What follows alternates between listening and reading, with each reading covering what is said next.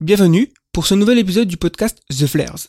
Ici Gaëtan et aujourd'hui je vais entretenir une conversation avec un invité. C'est d'ailleurs le premier invité du podcast The Flares et on a l'intention de continuer sur ce format. Donc il s'agit de Guillaume Kadja, un compatriote expatrié qui vit aussi à Sydney et avec qui j'ai eu plusieurs discussions intéressantes sur le futur. Donc on s'est dit pourquoi pas en faire un podcast? La thématique, c'est la prochaine décennie et notamment les innovations qui vont marquer les années 2020.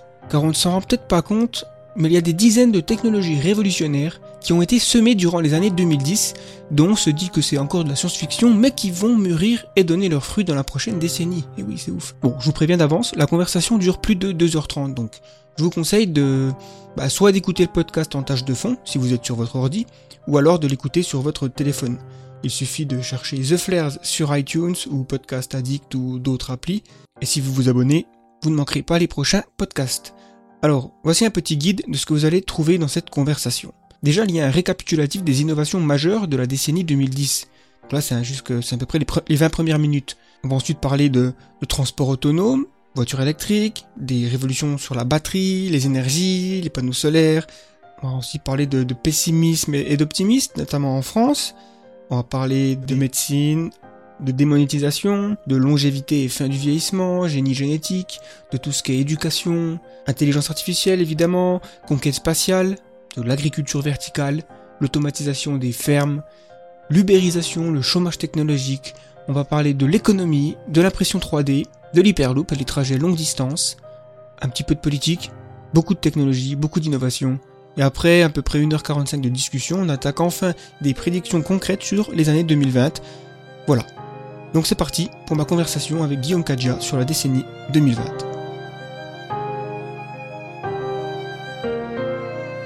Euh, là, je suis en face de Guillaume Kadja.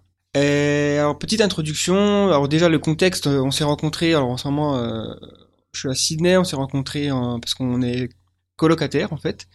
Et après plusieurs discussions, il s'avère qu'on a beaucoup de choses en commun. Il a donc lui, il est, euh, ton métier en gros, c'est informaticien je suis informaticien, euh, passionné de code, codeur et entrepreneur. Voilà. Et euh, après plusieurs sujets de discussion concernant le futur, on s'est euh, on s'est dit pourquoi pas faire un podcast, surtout qu'il a des prédictions intéressantes pour la prochaine décennie. Alors alors je vais te laisser te présenter, voilà, et ton parcours aussi peut-être. Ok, donc ben je suis passionné de sciences et donc j'ai étudié les mathématiques et l'informatique à l'université. Euh, après, euh, après avoir étudié cela, euh, je me suis orienté vers l'économie et la création d'entreprises et, l'entrepreneuriat. Et puis, j'ai voulu créer une, une start-up en France. donc, c'est ce qu'on a fait. Donc, c'était dans l'Internet des objets, pour faire quelque chose de très simple. Et bon, ça n'a pas marché, on manquait d'expérience. Et notamment, on y reviendra, la technologie n'était peut-être pas assez mature à l'époque. C'était il y a quelques années. Et donc, du coup, après ça, ben, j'ai commencé à, à, travailler normalement, avoir un job normal. Et puis, et puis finalement, j'ai quitté euh, la France, j'avais envie de, bouger, de voyager, et je suis venu en Australie d'abord. Euh, puis ensuite, je suis allé au Canada, j'ai travaillé pendant euh, un peu plus d'un an euh, pour une fintech. donc c'est une start-up dans la banque et finance. Et puis après, je suis revenu à Sydney. Et, là, je suis en train de me poser ici pour probablement être impliqué dans des projets divers, mais mon objectif, c'est de créer une, une, entreprise ici, une, une start-up dans le futur. Ok. Euh, donc ouais, on a, quand même beaucoup parlé du futur euh, à travers différentes conversations qu'on a eues euh, juste en faisant les vaisselles ou des trucs comme ça. On en est venu à, se dire que finalement la, prochaine décennie, parce que là on est en 2018, on approche assez rapidement de 2019, donc je pense qu'on peut déjà faire un petit bilan de la décennie en cours, donc de 2010 à 2020, même s'il manque une année, et après faire une prédiction sur la prochaine décennie qui, comme le titre de ce podcast l'indique, pourrait être une année euh, de rupture positive, euh, avec plein de percées, d'innovations et plein de choses qui, finalement vont mûrir sur les technologies qui ont grandi ces dernières années. On va voir beaucoup de choses qui vont se passer. Donc euh, ouais, quelles sont pour toi les technologies ou les innovations scientifiques ou même sociales euh, majeures de la décennie actuelle quoi? Donc de la décennie 2010 qui n'est pas encore terminée. Donc euh, vraiment intéressant, c'est que par le passé, euh, des innovations de donc on va classer d'abord les, innovations en deux types. On a des innovations qu'on qualifie d'incrémentales. Euh, par exemple, euh, passer de la 3G à la 4G, on va dire que c'est plus incrémental, même si derrière bon, les technologies et le gain est, plus énorme, mais le principe reste souvent le même. ou passer d'un iPhone 5 à un iPhone 6, généralement c'est de l'incrémental, aux innovations de rupture. Alors les innovations de rupture, c'est carrément une nouvelle technologie qui arrive et qui peut changer toute la donne. Donc en fait, notre décennie 2010, elle a été, euh, elle a été marquée par beaucoup d'innovations de rupture qui autrefois, euh, certaines d'entre elles, ça arrive juste pour une décennie. Je vais citer par exemple euh, SpaceX et la fusée. Tout ce secteur qui est en train de se mettre en place, le premier vol, le, le, premier lancement privé d'une fusée opérée par un opérateur privé, ça, généralement, c'est quelque chose qui arrive, c'est une seule innovation de rupture qui arrive une seule fois dans une décennie. Mais du coup, pour les citer, on a les cryptocurrencies, donc tout ce qui est Bitcoin, ça c'est une innovation de rupture mmh. qui, a, qui change la donne et qui ne sont qu'une première version. Euh, donc le Bitcoin aujourd'hui est dépassé même technologiquement parlant. Pourtant c'est étonnant parce que c'est euh, une innovation de rupture. Euh, mais en fait le, le, le, le gain et ce qui fait que le Bitcoin change la donne, c'est qu'on peut effectuer des transactions de personne à personne sans avoir une autorité comme une banque qui euh, valide notre transaction. Donc on peut faire du commerce en direct. Et donc on peut échanger euh, un, un, dollar, un, par exemple, un euro. Donc ça, c'est une innovation de rupture. Euh, on va parler juste des voitures autonomes et des voitures électriques. Donc euh, c'était la première, première fois qu'on assistait à réellement des, trajets effectués en voiture autonome. Alors aujourd'hui, pour les Tesla, elles sont en semi-autonome. Il y a toujours intervention en humain parce que le problème qui arrive, c'est que la technologie va plus vite que la législation. Ouais. On va en parler parce qu'il va arriver euh, soit cette année, soit d'ici 2020. C'est très proche. Là, ça va peut-être toucher 2020-2030. Et les voitures électriques. Euh, on va parler aussi de, alors tout ce qui est ubérisation. Alors c'est plutôt négatif, mais Uber c'est la possibilité finalement avec euh, d'utiliser la technologie pour mettre en relation les gens et mmh. finalement que c'est des, des, des, une économie de personne à personne. Euh, on a aussi tout ce qui est donc ça c'est un pan énorme et ça va poursuivre. Il va y avoir une convergence finalement entre peut-être les voitures autonomes et tout ce qui est Uber. Euh, et après d'un point de vue aussi euh, génie euh, du vivant, CRISP Case 9, comment le, CRISPR. CRISPR, voilà. Donc c'est l'édition génétique, c'est la possibilité finalement de toucher directement le code source. Et moi qui suis informaticien, ça c'est quelque chose que je trouve euh, très intéressant et finalement c'est le mieux plutôt que d'attendre l'évolution qui est très lente, autant comprendre l'évolution mm. et euh, finalement modifier directement le code, le code source. Donc ça c'est quelque chose le génie du vivant et en fait euh, c'est ce qui est partagé par beaucoup aujourd'hui de, de, de futurologues euh, c'est la convergence des technologies entre euh, les nanotechnologies, euh, l'informatique, le, génie génétique, le mm. génie même du vivant tout court. Ouais, c'est biotech, infotech. Voilà, et qui va nous permettre en fait, en fait, le, la médecine qui va arriver, qui est en train d'être fabriquée aujourd'hui, c'est une médecine personnalisée. C'est déjà le cas, mm. mais encore plus loin, le médecin de demain, il va être beaucoup plus numérique. On voit que par exemple, là dernièrement, il y avait une étude qui était sortie sur le dépistage du cancer du sein euh, du machine learning, euh, une, intelligence artificielle avait réussi à faire mieux que, euh, que le médecin dans le dépistage de tumeurs.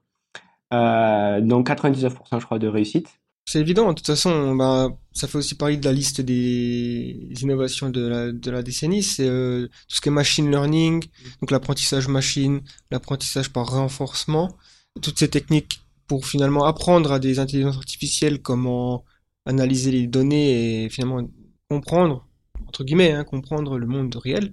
Et donc, euh, la médecine, euh, ce qui permet aussi aux voitures autonomes d'être de commencer à être performantes, c'est aussi euh, ça. Euh, et ça va toucher. Donc, il y a eu beaucoup de dans cette année, euh, dans cette décennie 2010, beaucoup de breakthroughs, d'innovations, de percées, notamment avec Google DeepMind, qui donc le premier système artificiel qui a battu un humain au jeu de Go qui est un ancien jeu chinois, donc ça a fait quand même beaucoup parler puisque c'est un jeu très compliqué. C'est pas, c'est pas, il s'agit pas juste comme les échecs de, voilà, c'est pas de la force brute, c'est pas de la puissance de calcul ou plus t'as de puissance de calcul, plus l'ordi il est capable de calculer des coups en avance, puisque là en fait chaque coup engendre tellement de possibilités.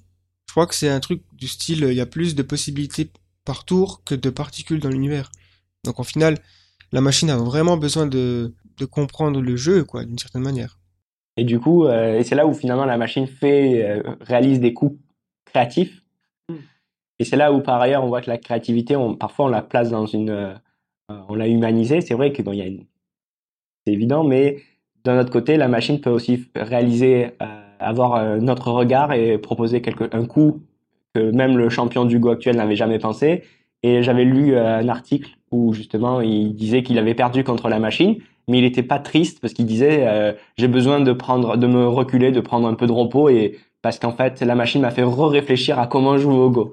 ouais, je pense qu'il y a aussi des possibilités de finalement que les machines et, les humains euh, collaborent d'une certaine façon, puisque c'était aussi le patron de Google DeepMind qui disait qu'il avait fait une partie d'échecs avec euh, le programme AlphaZero, qui est une itération supérieure à AlphaGo, qui joue aux échecs, qui a appris à jouer aux échecs en 4 heures, je crois, hein, et qui est devenu le meilleur joueur du monde aux échecs.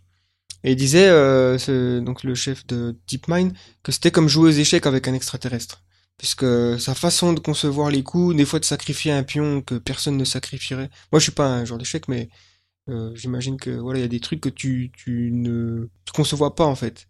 Et une IA comme ça, elle est capable de faire cinq coups comme ça parce qu'elle sait qu'elle peut peut-être euh, prendre l'avantage sur euh, une autre tactique que les humains finalement n'ont pas vraiment conçu quoi. Ouais, du coup, il y a tout par rapport à cela, et puis après on va on va on va parler aussi de des casques VR euh, donc là aussi, il y a, alors, c'est Facebook qui avait racheté, euh, je crois que c'était pendant la décennie 2010, ouais. Euh, l'entreprise qui s'appelait pour le, le, Oculus. Oculus, ouais, Oculus Rift. Ça, ça a arrivé en 2012-2013, il me semble. Du coup, bah là, en fait, bah, Oculus, est, finalement, bah, ça ça s'est pas autant démocratisé, mais il y a d'autres compétiteurs, Sony, qui s'est mis sur le relais, et il est pas dit que, du coup, on en va reparler pour la prochaine décennie, mais que la console, en fait, du, demain sera juste un casque. Ça, c'est quelque chose aussi. Euh, on, va aussi. on a aussi pensé au LHC, euh, donc l'accélérateur de particules, euh, qui a permis en fait de, de, découvrir. Alors, il me semble que. Alors, je suis pas un expert en, physique, loin de là. Le boson de Higgs. Le boson de Higgs. Ouais. Mais en tout cas, là, c'est des percées. Et on voit aussi que la, complexification de, ben, de la recherche en physique, en physique théorique, ou qui demande de plus en plus de technologie. Euh, mais en même temps, la technologie qui évolue et en même temps, euh, il me semble que là, c'est euh, il le l'année prochaine. Il me semble que le, le l'un des plus grands télescopes ou le remplaçant de Hubble va partir, euh, va être lancé. Ouais, le James Webb télescope. Voilà. Et puis par ailleurs, il y a une course aussi au niveau des télescopes à la grandeur, puisqu'en fait le télescope le plus puissant aujourd'hui ou qui est en train d'être construit ou qui, qui est en train d'être mis en service n'est plus Hubble, mais sur Terre. Il faut savoir que presque la plupart des, des, des, des, endroits élevés, secs, où il y a des très bonnes conditions, ben, sont occupés par un télescope sur la planète. Et en fait, ce qui se passe derrière, c'est que c'est la quantité de données euh, qu'on récupère sur l'univers qui est en croissance exponentielle. C'est vrai. Et, euh, et, qui va nous permettre aussi de mieux comprendre euh, notre univers, parce que finalement, notre compréhension que l'on a d'un phénomène ou de l'univers est liée au nombre de, à la quantité de données qu'on peut récupérer. Hmm. Et oui, il y a aussi la, le traitement de ces données. Mm, et le traitement. D'où le, le, développement de l'IA. Du coup, ça c'est par rapport à ça. Et puis après, si on continue, donc j'ai pas cité, mais l'imprimante 3D, qui s'est encore plus avancé, euh, le, les télé LED, et puis même les LED et la poursuite, parce qu'à maintenant on n'est plus dans le LED, mais on est dans différentes versions. On est la 4K, voire la 8K. Après, on va s'arrêter, puisque la limite n'est plus la technologie, mais le corps humain, finalement, puisque l'œil, entre un 8K et un 16K, ne peut plus voir la différence. Ouais, c'est finalement, on arrive à presque avoir une résolution qui est celle de la réalité. Mhm. Donc, regarder un écran avec autant de détails que regarder le reste de la pièce, finalement, ça, ça perturbe peut-être un peu, mais euh, on va finalement finir par se demander si on n'est pas euh, à côté de l'acteur qu'on voit à la télé, puisqu'il sera euh, tellement net et comme, comme, comme je te vois, quoi. Et du coup, ça, c'est un mot-clé qui reviendra le plus souvent, c'est l'innovation. Donc, les entreprises actuellement se différencie par l'innovation. Et puis finalement, ce qui s'est passé, c'est que l'innovation pour les télés, elle s'est elle s'est produite sur voilà, on, augmente la résolution, donc sur la sur le bidimensionnel. Donc on va arriver à un point où la limite c'est le corps humain, l'œil humain. Et donc on peut attendre à ce que dans le futur, l'innovation va aller vers la, le tridimensionnel en ajoutant une troisième dimension. Est-ce que ça peut être de la 3D passive euh, ou active On ne sait pas. Donc, euh, juste pour euh, définir passive, active. Ben, en fait, on va dire que 3D euh, passif, c'est on n'a pas besoin de, de lunettes, tout simplement. par opposition à la 3D active où dans le cinéma, on met des lunettes. Il faut voir ces lunettes comme le premier écran. Il faut savoir que le premier écran, la première télévision qui a été inventée, c'était quelques pixels. Ou la, première photographie, l'image n'était pas de, très bonne qualité. Du coup, oui, donc du coup, on va assister à tout ça. Et puis, euh, oui, donc après, là, aujourd'hui, qu'est-ce qu'on a vu aussi, c'est tout ce qui est fibre optique. Donc, on arrive à avoir des réseaux de 1, G, 1, gigabit, 1 gigahertz euh, par seconde. Euh, donc, euh, et là, ça va aussi ouvrir de nouvelles possibilités. Parce qu'on voit que quand on doit envoyer des vidéos ou doit converser ou faire des, des conférences avec de la 4K, on peut plus le faire dans un réseau euh, conventionnel. On est obligé d'avoir un réseau fibre optique. Voilà. Et un clin d'œil aussi des choses paradoxales qui arrivent, c'est que par exemple, à certains endroits, le sans fil sera plus rapide que le, le filaire. Donc à certains endroits en France notamment, on se posera la question, est-ce qu'il vaut mieux une box 4G euh, que finalement la fibre optique? Parce qu'en France, on a opté pour de la fibre bout à bout. Euh, donc euh, c'est la solution à long terme qui paye le plus, mais qui a l'inconvénient d'avoir un, un coût de, de, de, de, mise en œuvre, de, déploiement plus élevé. Par opposition à d'autres euh, types de fibres optiques, justement, qui a été réalisés par d'autres opérateurs, où en fait, la fibre arrivait jusqu'au euh, en bas du logement, euh, où euh, en fait, après, la, les derniers mètres étaient réalisés avec du, du conventionnel. Qu'on peut constater, c'est que cette décennie 2010, il y a eu des innovations majeures, de rupture, et que, euh, et que par le passé, euh, rares ont été les décennies qui ont vu autant d'innovations de rupture euh, intervenir. Et, et ces innovations vont engendrer d'autres innovations. Du coup, par rapport à ça, donc j'ai parlé de la différence entre innovation incrémentale et innovation de rupture. Je voudrais dire aussi que d'un point de vue des innovations, il y a deux types d'innovation. On peut les classer aussi sur un autre axe, qui est innovation de produit ou innovation de procédé. Mhm. Et en fait, pour beaucoup, là, on a parlé d'innovation de produits, mais par exemple, le Bitcoin, c'est une innovation, on va dire, de produit par rapport à une nouvelle monnaie, mais derrière, il y a une innovation aussi de procédé, puisque je l'ai pas cité, mais en fait, la clé du, du Bitcoin, c'est la blockchain, Ouais. et cette technologie-là est en train d'être utilisée de partout. Voilà. Euh, par exemple, en France, on a beaucoup de problèmes et il y a de l'insatisfaction avec la traçabilité. En, euh, donc la traçabilité du producteur au, consommateur. On ne sait plus où va le produit, il y a des intermédiaires, c'est un peu délicat. Mais avec une technologie comme euh, la blockchain, euh, ce qui va être possible, c'est qu'avec un, QR code, une personne dans un centre euh, un hypermarché peut euh, scanner le produit et voir en fait tous les, les acteurs qui ont été, euh, d'où il vient et euh, tous les acteurs qui ont participé en fait à de sa production à sa distribution. Ouais, c'est toujours l'idée d'avoir plus d'informations. Finalement, c'est ce qu'on voit aussi, il y a une, sorte de tendance de plus en plus, c'est on a de plus en plus d'informations sur le monde qui nous entoure, à la fois le monde extérieur et intérieur, sur les choses qu'on utilise, mais aussi sur nos propres euh, phénomènes biologiques qui nous permettent aussi de, de prévenir des, des maladies, quoi. L'année la décennie 2010, c'était une qui a vu le plus d'innovation. Pourtant, on n'a pas vraiment cette impression, quoi. Parce qu'on y est. Et c'est souvent le, le, le paradoxe, c'est quand on a la tête dans le guidon, on a la tête dans le monde réel, euh, dans le présent. On voit pas le les choses changer, en fait. Les cinq, dix dernières années, elles nous paraissent tout à fait normales. Il n'y a pas eu, c'est pas comme si du jour au lendemain on a des voitures volantes et on est sur Mars. Non. Mais il y a énormément de petites étapes qui sont faites. Et c'est en final, quand tu fais le bilan à la fin de la décennie, que tu dis, mais en fait, on a vécu quand même énormément d'innovations. Donc tout ce que tu as cité hein, euh, dans la conquête spatiale avec les fusées réutilisables, le blockchain, Bitcoin, euh, la médecine, le CRISPR, le, génie génétique, l'intelligence artificielle avec le machine learning et compagnie, les impressions 3D qui commencent à se faire de plus en plus. On pourrait aussi parler de bionique, puisque les prothèses aujourd'hui, c'est c'est vraiment euh, impressionnant le niveau des prothèses. Par ailleurs, même les opérations réalisées soit par assistance euh, via en fait tout un le chirurgien utilise en fait des bras robotisés. Ça peut être fait à distance. On avait fait alors je sais je crois que c'était même ça avait été fait à la fin de la décennie précédente où depuis New York il opérait en France. Ouais, Mais la suite de tout cela, c'est avec euh, finalement certaines opérations basiques. Euh, finalement, ça va être une intelligence artificielle qui va la réaliser. Au début assistée par un, un chirurgien et puis après ça sera personnel médical jusqu'à assistera et un chirurgien qui pourra intervenir en cas de, de, de gros problèmes. Mais, euh, mais c'est ce qui est en train d'arriver. Et par ailleurs, en fait, ce qui se passe par rapport aux innovations et ce qui se produit, c'est que d'abord, l'innovation arrive, elle est diffusée, on en parle, mais en fait, l'étape qui suit, c'est la démocratisation. Et c'est pour ça, par ailleurs, que les, beaucoup de personnes ne voient pas tout ce qui est en train de se produire, parce que finalement, les voitures électriques, euh, on n'en voit pas de partout. Et Mhm. pourtant, avant qu'elles soient démocratisées, que tout, qu'on on achète, qu'on pense qu'acheter une voiture électrique, il faut que finalement, il y ait des pionniers euh, qui commencent à fabriquer les, des nouveaux modèles et des modèles qui répondent, dont le coût est moindre euh, que l'existant, avec une autonomie plus grande. Ça, c'est une étape. Et l'étape qui vient, c'est en fait une démocratisation. Ouais. Donc, euh, on voit les, les, constructeurs français. Donc, on peut voir de temps en temps, on voit une, c'est la Zoé de Renault. Euh, donc, il y a des publicités de plus en plus où ils parlent de l'électrique. Mais le problème aujourd'hui, c'est l'autonomie.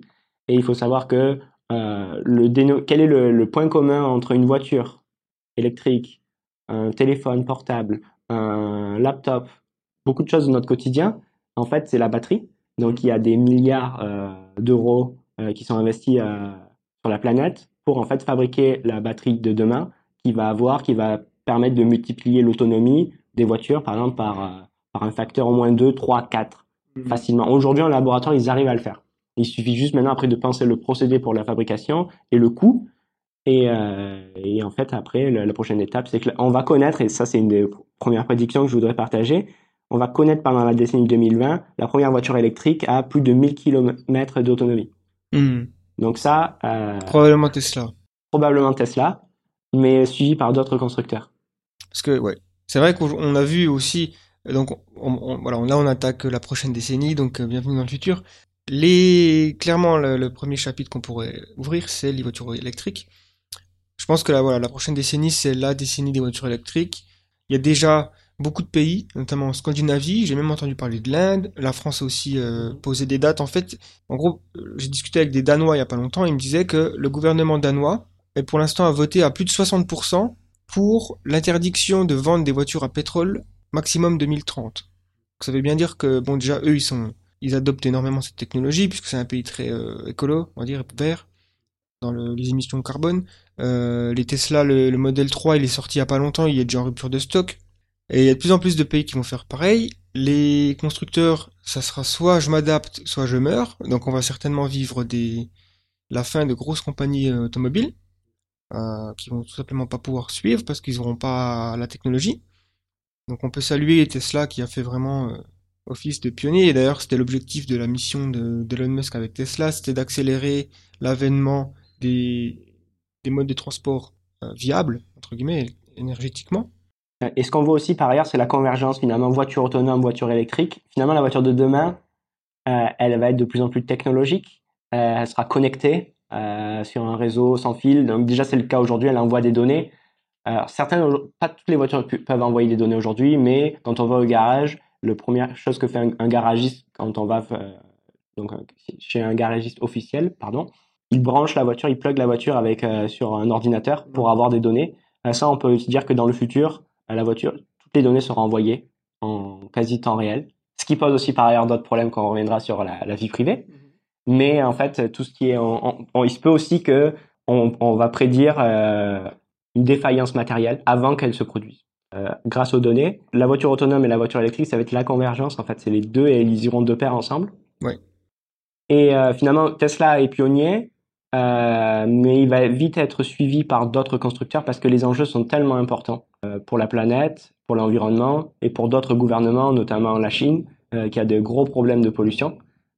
Donc beaucoup de constructeurs chinois sont déjà dessus et, et, et, la technologie évolue, mais là, cette fois-ci, il n'y a pas beaucoup de choix. On veut aller, beaucoup de personnes veulent aller vers l'électrique parce qu'au niveau du bruit, ça fait pas de bruit, c'est propre, et ça coûte moins cher au niveau de l'électricité, quoi, du, du, du pour euh, recharger. Ouais. Du coup, il, ça va aller beaucoup plus vite et il se peut en fait que euh, vraiment il y ait un point de bascule pendant courant la, la décennie 2020. Ouais, non, c'est clair. Et puis, ah bon après, faut faut pas non plus tomber dans le l'illusion de dire que une voiture électrique c'est une voiture euh, propre, parce qu'il faut savoir que l'électricité, faut bien qu'elle soit produite.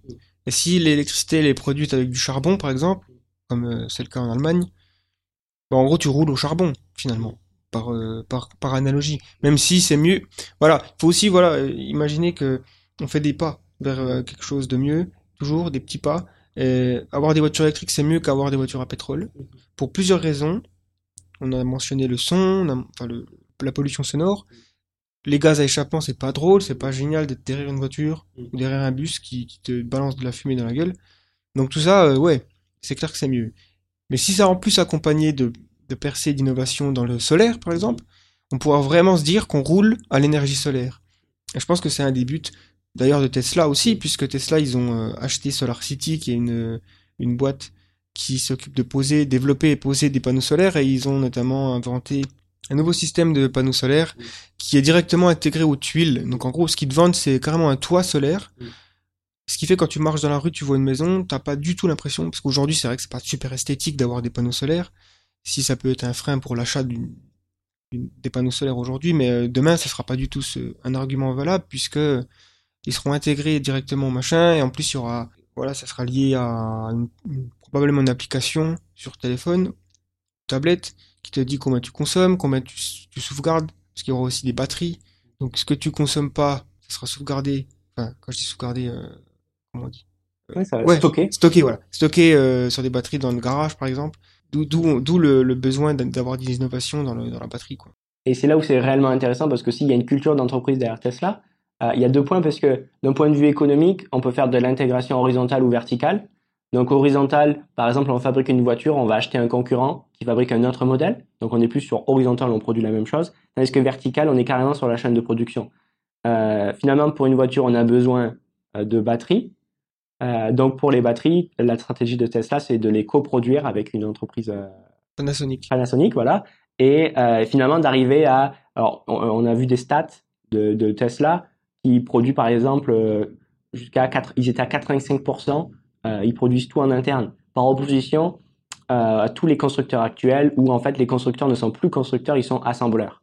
Et le danger de ça, c'est qu'ils perdent la capacité d'innover, que finalement l'innovation l'innovation, c'est on arrive à quelque chose qu'on ne savait pas et on découvre quelque chose de nouveau. Et on laisse cette possibilité à des euh, à, d'autres entreprises, à des fournisseurs qui eux n'ont pas la même logique euh, et peut-être n'ont pas la même culture d'entreprise par ailleurs. Et donc du coup, c'est ça qui les empêche par ailleurs d'innover. Tandis que Tesla, la voiture, elle est presque 100% Tesla.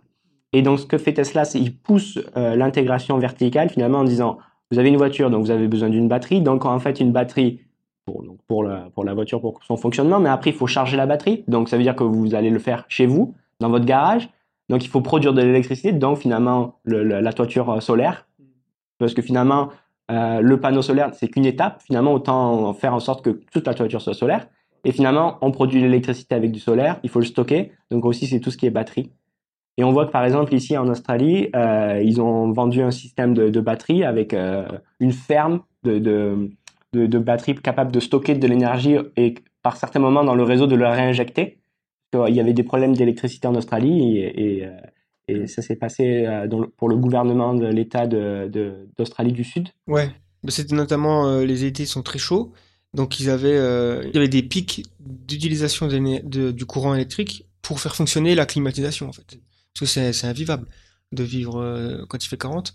Donc forcément, ça, des fois, ça crée des pannes de courant en général dans, dans un état entier du, de l'Australie. Hein, donc, un état, je sais pas combien il y avait d'habitants à cette époque. Bon, ça, ça paraît c'est récent, hein, mais donc ouais, Elon Musk il s'est dit, bah, je vais régler votre problème, quoi. oui, c'était fini sur Twitter et puis c'était un beaucoup marketing. Et dernièrement, j'avais vu un article où le, il partageait, donc le gouvernement partageait des, des résultats euh, au niveau du temps de réponse quand il devait réinjecter l'électricité dans le réseau et, euh, et, en fait, ils étaient surpris. C'est incroyable au niveau des courbes. Ils montraient que la, réaction, c'était c'était quasiment instantané par opposition à ce qu'ils avaient euh, précédemment. Donc là, c'était carrément une technologie de rupture euh, pour, euh, pour le système électrique. Et du coup, ça pose aussi une autre question, c'est que finalement, la plupart de l'électricité qu'on produit aujourd'hui, on produit à, flux tendu et on la stocke pas. Et c'est ce qui va arriver pendant la décennie 2020, où finalement, on va avoir de plus en plus euh, d'électricité qui va être stockée. Et du coup, ça va changer aussi la donne sur, sur beaucoup de choses. Aujourd'hui, tout le problème aussi, j'en ai pas trop parlé, mais en fait, la décennie précédente, cette décennie actuelle qui va se terminer, euh, tout ce qui est panneau solaire, le, coût euh, de, production d'un panneau solaire, les coûts ont été divisés par euh, un facteur très important. Genre, ça coûtait peut-être dix fois plus cher il y a dix ans par rapport à aujourd'hui, et ça va continuer. Du coup, tout ça, c'est quand même très positif de ce qui est en train d'arriver. Ouais, et puis on peut imaginer que le, voilà, les, si les panneaux solaires deviennent vraiment pas chers à produire, ils vont couvrir de plus en plus de zones sur Terre, des toitures.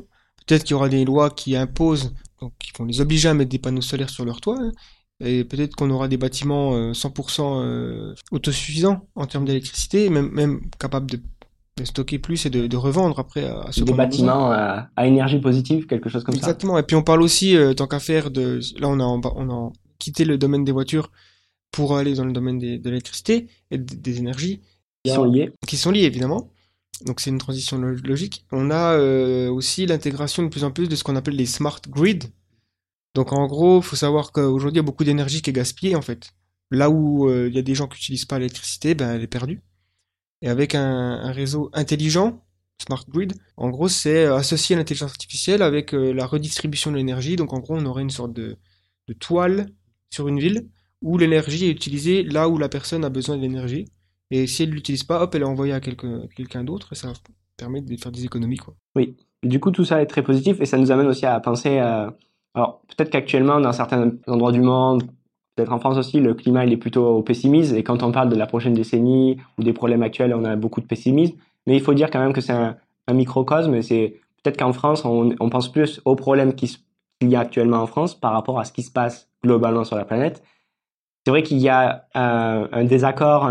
beaucoup de personnes ne s'identifient pas au système actuel, à ce qui est fait, euh, etc. Donc, euh, et pensent que ça, ça ne peut que s'effondrer par ailleurs. Et, euh, mais la réalité est qu'en fait, par rapport au problème de l'environnement, la technologie arrive, elle est là, et va nous permettre en fait de résoudre beaucoup de problèmes. Euh, et c'est pas être euh, optimiste dans le sens où on regarde qu'est-ce qui se passe aujourd'hui, qu'est-ce qui est fait en laboratoire, et on essaie de se projeter, qu'est-ce qui a été fait hier, qu'est-ce qui est fait aujourd'hui, et on essaie de euh, posément de prédire qu'est-ce qui sera fait demain, et d'en déduire les conséquences et l'impact que ça peut avoir sur nos sociétés. Et donc on peut réellement voir que, euh, je veux dire, par exemple, euh, les voitures, les voitures électriques, la production d'électricité va réellement changer, mais aussi la technologie va permettre de mieux recycler par ailleurs. Par exemple, aujourd'hui, recycler, ben, ça veut dire tout ce qui est plastique ou, ou verre, on va les mettre dans un conteneur spécial qu'il faut envoyer dans une, usine de retraitement. Autrefois, ben, c'était des personnes peut-être qui faisaient un peu le traitement, ça passait par tapis roulant, c'était broyé, c'était fait avec des processus euh, parfois physiques pour séparer les matériaux. Dans le futur, ça sera fait avec du machine learning et de la, reconnaissance de forme et d'image, où il y aura un bras robotisé qui sera capable de trier beaucoup plus rapidement. Oui, parce qu'il aura des facultés finalement super humaines. Là aussi, on peut faire un point par rapport à l'année des la décennie 2010. On a commencé la décennie 2010 avec des machines qui étaient incapables de reconnaître ce que c'est qu'un chien ou un chat. si tu lui montres une image, elle ne sait pas. Aujourd'hui, on va dire qu'en reconnaissance d'image, les machines ont dépassé le niveau humain sont capables en une microseconde d'analyser une image, de d'identifier, d'étiqueter les, choses qui sont dans l'image, même des, des, choses qui sont petites, qui sont, j'ai même vu euh, il y a pas longtemps, euh, qui sont capables de voir à travers les murs grâce à, des ondes Wi-Fi. Donc là, on, voilà, on, est sur des capacités euh, de super pouvoir, quoi, presque. Et surtout derrière, c'est que ça réduit le coût. Il y a cette anecdote ici. en Australie, le gouvernement australien avait dépensé 40 millions de dollars pour un système de détection de, voitures volées. Donc, euh, euh, une voiture de police euh, qui, passe, dans la rue, qui peut qui, dont le, policier repère des plaques d'immatriculation, les rentre dans un système et dit si la voiture est volée ou pas, donc quelque chose conventionnel hein, qui est important dans une société. Donc ils avaient dépensé quelque chose de l'ordre de voilà, 40 millions de dollars et un, informaticien euh, ici, un ingénieur avait eu l'idée d'utiliser un Raspberry Pi avec une webcam euh, et que du code open source euh, pour un détecter donc l'image avec la caméra, détecter la plaque d'immatriculation, transformer la plaque d'immatriculation image en texte. Et puis après, il avait écrit un, il avait écrit un petit code pour aller scraper sur Internet sur la base de données en fait pour le faire avec un programme pour savoir si la voiture était pas était volée ou pas. Il avait publié tout son code tout son code open source sur Internet. Euh, je l'ai vu. Et pour euh, juste le coût d'un Raspberry Pi et d'une mini webcam pour Raspberry Pi, c'était de l'ordre de voilà 50 dollars quelque chose comme ça. Hmm. Euh, donc, euh, et c'est là où ça amène aussi, c'est que la technologie réduit les coûts. Et c'est un autre facteur très important. Autant ça améliore l'efficience, la, la, possibilité de faire mieux, mais aussi à moindre coût. Et, euh, et c'est tout le problème aujourd'hui actuellement de beaucoup de choses qu'on peut pas faire dans notre société, comme le tri. On aimerait mieux trier. Euh, voilà, on aimerait mieux utiliser de l'électrique, peu importe. Mais en fait, c'est le coût le problème numéro un. Et la technologie, le machine learning, entre autres, par exemple, dans ce cas-là, nous permet de réduire les coûts par un facteur énorme. Là, on est passé d'un truc qui valait plusieurs millions à quelques dollars. Et c'est pour ça qu'on peut parler de, rupture totale. quand on est à, cet ordre de grandeur-là en termes de réduction des coûts, euh, c'est une, c'est une révolution. Donc un facteur 1000, quoi. Un facteur 1000. Et c'est le même cas euh, avec finalement la détection euh, de, de, du cancer du sein. Avant, c'était un médecin, une personne qui a, qui a étudié 10, 12 ans dans l'imagerie pour reconnaître, un radiologue, pour reconnaître, euh, oui, effectivement, il y a un cancer du sein. Donc une personne qui, qui, qui est très sollicitée dans un hôpital. Euh, donc c'est un coût important. Demain, je veux dire, toute cette partie de détection-là va être réalisée par un code informatique et à coût rédhibitoire. Ouais. Ça nous emmène sur la médecine? Ça nous emmène sur la médecine. Et, et c'est tout le problème. Aujourd'hui, l'enjeu, voilà, on est inquiet en France, il y a un problème, il y a plus d'argent, par exemple, les hôpitaux, il y a une inquiétude. Et, euh, et finalement, euh, et c'est pour ça que ça nourrit aussi le pessimisme. Par rapport à tout cela, la technologie nous apporte des, des solutions euh, incroyables où on peut réduire par un facteur 1000 quelque chose. Et ça change la donne. Oui. Ça change totalement la donne. On peut se dire qu'il y a une partie, euh, dans un hôpital, beaucoup de choses vont être euh, automatisées, euh, mais ça ne veut pas dire qu'on dé déshumanise l'hôpital. Bien au contraire, aujourd'hui, un hôpital euh, le personnel hospitalier a, a du mal à, à, à, réaliser, à œuvrer, à soigner. Et ça, c'est un problème. Mais avec de l'aide de la technologie, euh, on peut changer la donne, réellement. Et il se peut même que, en fait, et c'est une de, de, de, des choses qui vont arriver pendant la, la, décennie 2020 de plus en plus. Alors d'abord, le premier constat par rapport à la médecine, c'est que là où je suis stupéfait, c'est qu'on a peu de données sur notre corps, mm. au, euh, jour par jour, aujourd'hui, dans notre quotidien. Les quelques données qu'on peut avoir, c'est on se pèse, on compte combien d'heures on a dormi, qu'est-ce qu'on a un peu mangé, on regarde les, éti les étiquettes. Mais finalement, c'est tout. Euh, Qu'en est-il? On peut prendre notre pouls de temps à autre mais c'est ouais. rare. Puis on, après, on, on, voit si quelque chose va pas bien. Genre, euh, si on a des yeux un peu jaunes, on se dit, il y a peut-être quelque chose qui va pas, ou les dents, ou... Et après, là, on va, on va se faire diagnostiquer, quoi. Oui. C'est souvent trop tard. Moi, moi j'appelle je vois ça, c'est la, la, pauvreté euh, des données du corps qu'on a. Et ce qui va arriver pendant notre prochaine décennie, c'est qu'on va avoir de plus en plus d'appareils où on va pouvoir avoir en temps réel des données sur notre corps. La montre connectée va être encore plus performante. Le problème des montres connectées aujourd'hui, c'est qu'il faut les changer tous les jours, il faut les recharger. Là encore, c'est lié à, la technologie de batterie. Mmh, oui. euh, mais aussi beaucoup d'autres choses. On, on, parlait aussi d'imagerie. Il y avait une start-up qui avait réalisé une nouvelle type d'imagerie où en fait on peut voir encore plus de détails. Genre, quand notre cœur bat, on peut voir qu'il y a une variation de teinte, de couleur sur notre visage. Elle est imperceptible pour l'œil humain. Euh, mais euh, cette, cette start-up avait réalisé euh, une nouvelle type de caméra qui était capable de voir ce, ce, ce léger changement de couleur. Et donc ça voudrait dire qu'en fait on pourrait avoir une caméra sur notre téléphone, c'est-à-dire qu'on pourrait regarder notre téléphone d'ici quelques années et euh, il nous dit notre pouls, entre autres. Ouais, c'est ça, c'est clair. On va avoir de plus en plus de données sur notre corps, mais après le, le plus important, et ça c'est une clé réellement, c'est tout ce qui est analyse de sang. On peut réellement voir s'il y a un problème ou pas. Et ça, ça va être de plus en plus réalisé. Et donc tout, ce genre d'évolution de, de, va nous permettre d'anticiper par rapport à certaines pathologies, de prendre compte aussi que certaines choses qu'on mange sont réellement pas bonnes pour la santé. Mm -hmm. Donc on pourra boire un, un soda d'une marque connue et de suite voir que notre sang, bah, la, la, la, la, glycémie augmente en flèche. Donc se dire que finalement on est en train de se, de se bousiller le corps. Euh, du coup, par rapport à tout ça, oui, donc ça, c'est la médecine euh, va voir. Et puis après, par ailleurs, on en parlait des, de tout ce qui est euh, opérations euh, qui seront réalisées en semi-automatique, euh, où finalement, peut-être qu'il y aura un chirurgien qui pourra réaliser trois opérations en même temps, quatre opérations en même temps, et qui, en cas de problème, interviendra, surveillera, dire, ok, bon, là, il est en train de, le, le, le robot est en train de réaliser cette tâche là, cette tâche. Ok, je reviens un peu après. Mais du coup, c'est aussi aujourd'hui une chirurgie, ça coûte très cher, et ça coûte très cher parce que tout le personnel médical qui est impliqué, beaucoup, il y a un, besoin dans la société par ailleurs des pathologies qu'il faut soigner. Et par rapport à tout ça, euh, finalement, ben voilà, donc la technologie va nous permettre encore une fois d'aider et de réduire les coûts. Et c'est pas un mot qui doit faire peur, parce qu'en fait, euh, j'aime la technologie et euh, l'humain est fondamental et important. Et je veux la même chose que beaucoup d'autres personnes avec toutes les les, débats qu'il y a en France, voilà, on veut on veut pas déshumaniser. Au contraire, je ne veux pas déshumaniser. Je veux mettre l'humain au centre, au cœur de tout. Euh, mais euh, le problème qu'il y a, c'est qu'aujourd'hui, c'est tout le paradoxe qu'on a dans notre société, euh, dans l'hôpital actuellement, où on s'est assez déshumanisé. Pourtant, il y a des humains. Il n'y a pas encore réellement de, technologie à, certains points dans, l'hôpital. Et pourtant, il y a une insatisfaction, il y a une dégradation de la qualité euh, du soin prodigué. Du coup, euh, par rapport à ça, c'est là où ce qui va arriver, ça va nous permettre de repenser euh, la façon dont on soigne les gens. Certes, ça sera une partie qui sera un peu plus automatique sur certains points, mais ça sera pour se focaliser sur ce qui est réellement le plus important et pour pouvoir aussi faire en sorte que tout le monde ait accès aux soins. Et c'est ça qu'on veut. Il y a des désaccords entre différentes approches politiques, mais au final, ce qu'on veut, c'est on est dans une société, on veut le mieux dans notre société, c'est que tout le monde puisse accéder aux soins.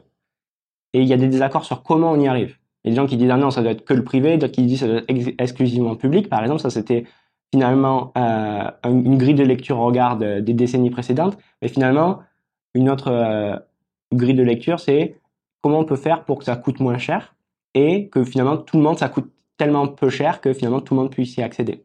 Et donc du coup, ça démocratise la médecine.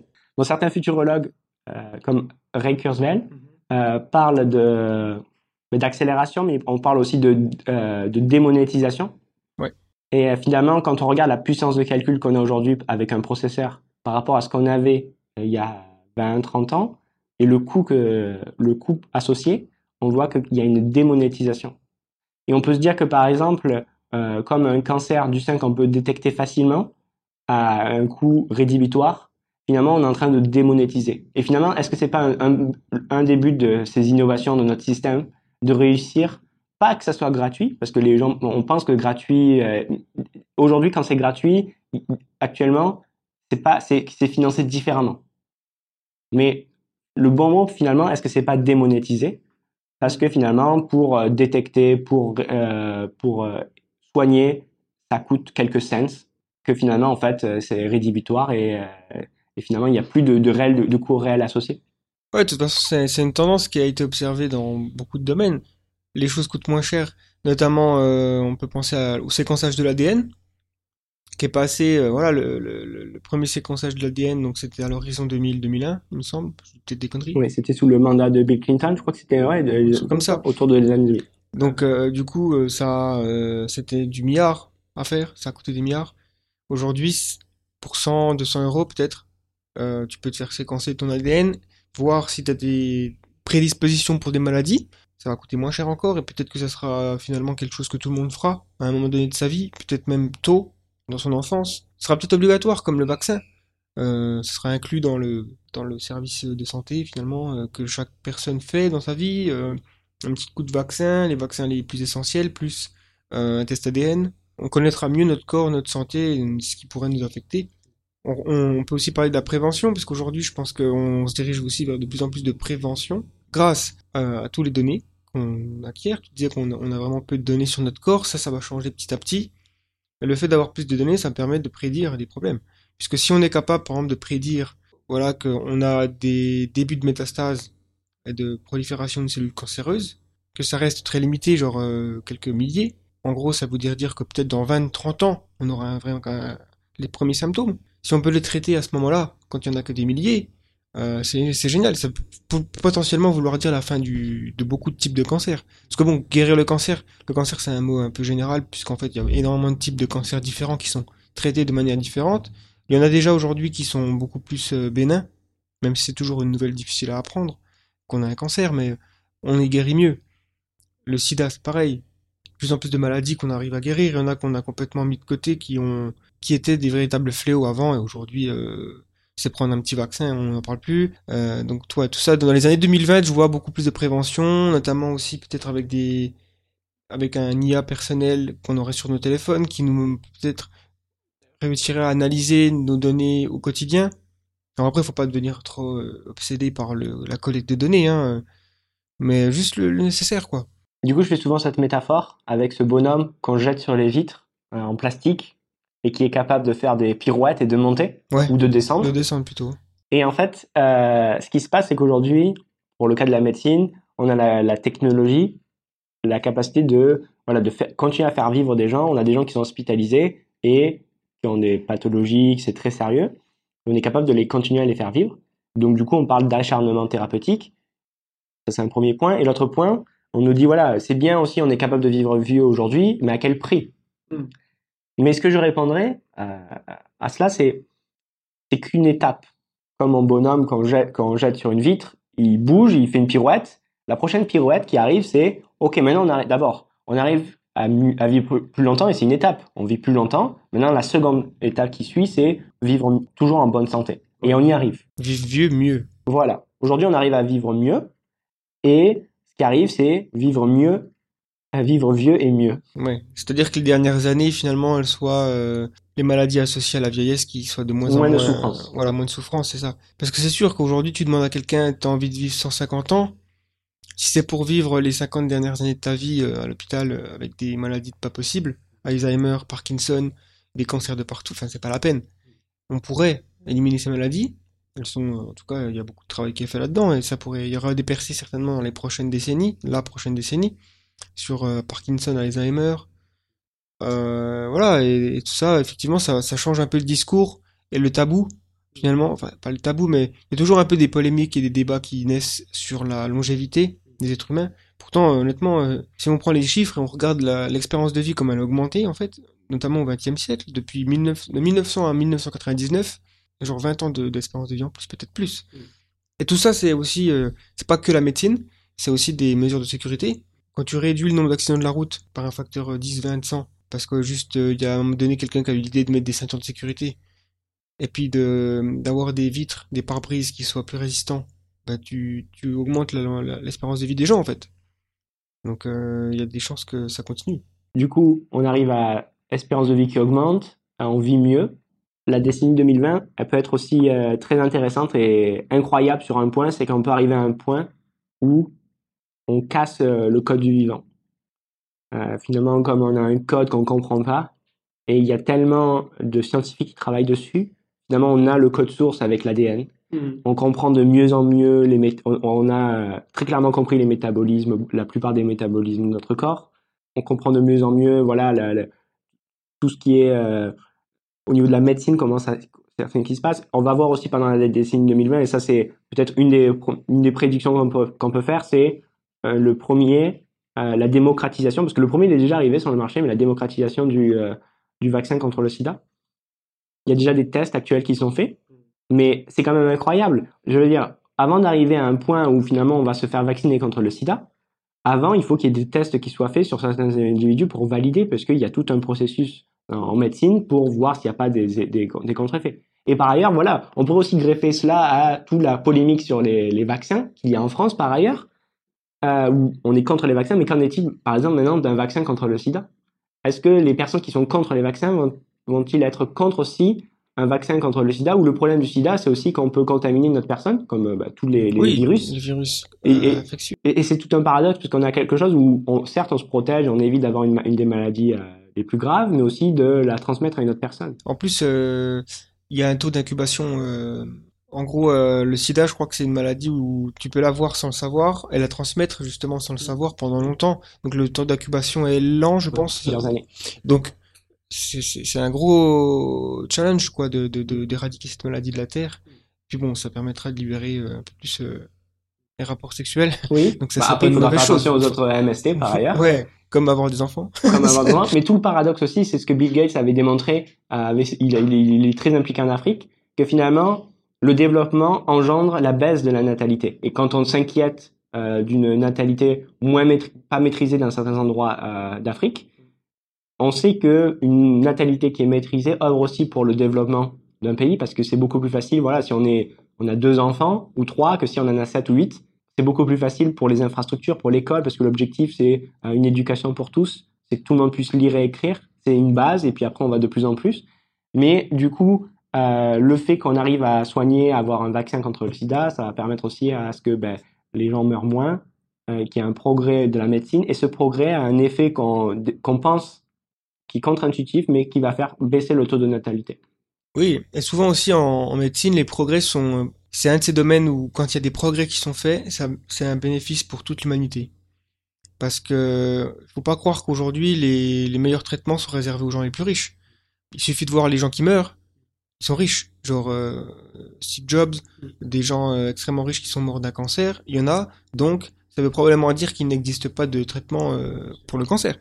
Et donc il n'y a pas de théorie du complot derrière. Et dernièrement, c'était le, le, Paul Allen, le cofondateur de Microsoft, qui est multimilliardaire et qui est malheureusement encore mort d'un cancer. Donc lui, il avait l'argent pour se payer les meilleurs traitements, ça n'a pas suffi. Et si, comme on dit, il y a de la démonétisation, ça profite à tout le monde. Donc les vaccins aujourd'hui, c'est quelque chose.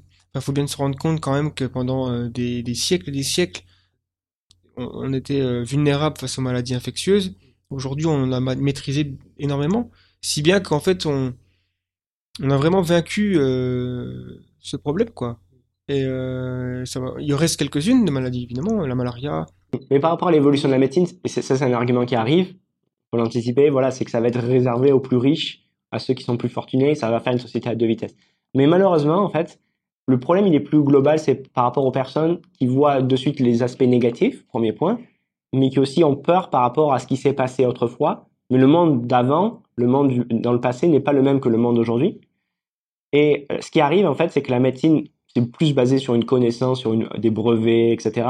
Et la connaissance est beaucoup plus mouvante que, euh, que, que, l'infrastructure. Ouais. Et en conséquence, en fait, et la technologie, euh, tout a été basé sur la loi de Moore euh, depuis 1960. Euh, depuis que Gordon Moore a prédit que tous les 18 mois, euh, à taille égale, la puissance d'un CPU était doublée. Et cette loi s'est révélée être vraie. Ouais.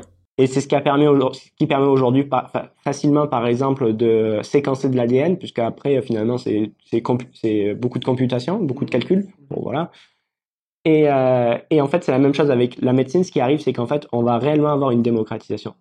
Et c'est indéniable qu'il y ait des gens aujourd'hui qui ont de l'inquiétude et qui croient pas, même qui vont pas croire à ce qu'on dit, parce qu'ils préfèrent, parce qu'ils ont un regard qui est plus avec qu'est-ce qui s'est passé, d'où on vient, plutôt que qu'en est-il de l'état du monde actuel et où est-ce qu'on va et si on regarde finalement l'évolution, la, droite, elle va dans quel sens? Ouais, exactement. Pour moi, c'est clair que depuis le début de l'histoire de l'humanité, il y a un progrès notamment depuis le siècle des Lumières, depuis la révolution scientifique, depuis euh, la Renaissance, quoi, et aussi la révolution industrielle. On est sur une croissance de progrès. Quand je dis, euh, voilà, c'est vraiment euh, progrès dans tous les niveaux, parce que le progrès, il est, il est transdisciplinaire, c'est pas que technologique, c'est aussi social. Et, tout ça, ça, engendre un monde où on est plus en sécurité aujourd'hui. La paix, c'est le, mode par défaut d'une société, alors qu'avant c'était la guerre. Il n'y a aucun gouvernement qui envisage sérieusement une guerre aujourd'hui, quoi. C'est l'ultime recours. Euh, la paix euh, aussi niveau armement, parce que bon, il y, a la menace nucléaire qui existe, mais il faut savoir que depuis 1965, 85% des armes nucléaires ont été démantelées sur la planète. Alors il y en a toujours beaucoup trop, ça c'est sûr, c'est un argument euh, valable. Et je crois qu'aux États-Unis, genre 10%, tout dans le genre de, l'énergie utilisée par le, les États-Unis vient du nucléaire qui a été démilitarisé parce qu'ils avaient un stock énorme hein, dans les années 60. Le monde aussi est plus éduqué, plus la santé est meilleure, et toute cette tendance-là, elle, pour moi, ça, quand j'imagine le futur, j'imagine pas que ces tendances vont tout, tout d'un coup disparaître. C'est pas comme ça que ça se passe, quoi. Sauf s'il se passe un événement majeur. Ouais, genre il faudrait un, astéroïde, un cataclysme, voilà, un pour, cataclysme. pour voir toutes ces courbes descendre. Mm.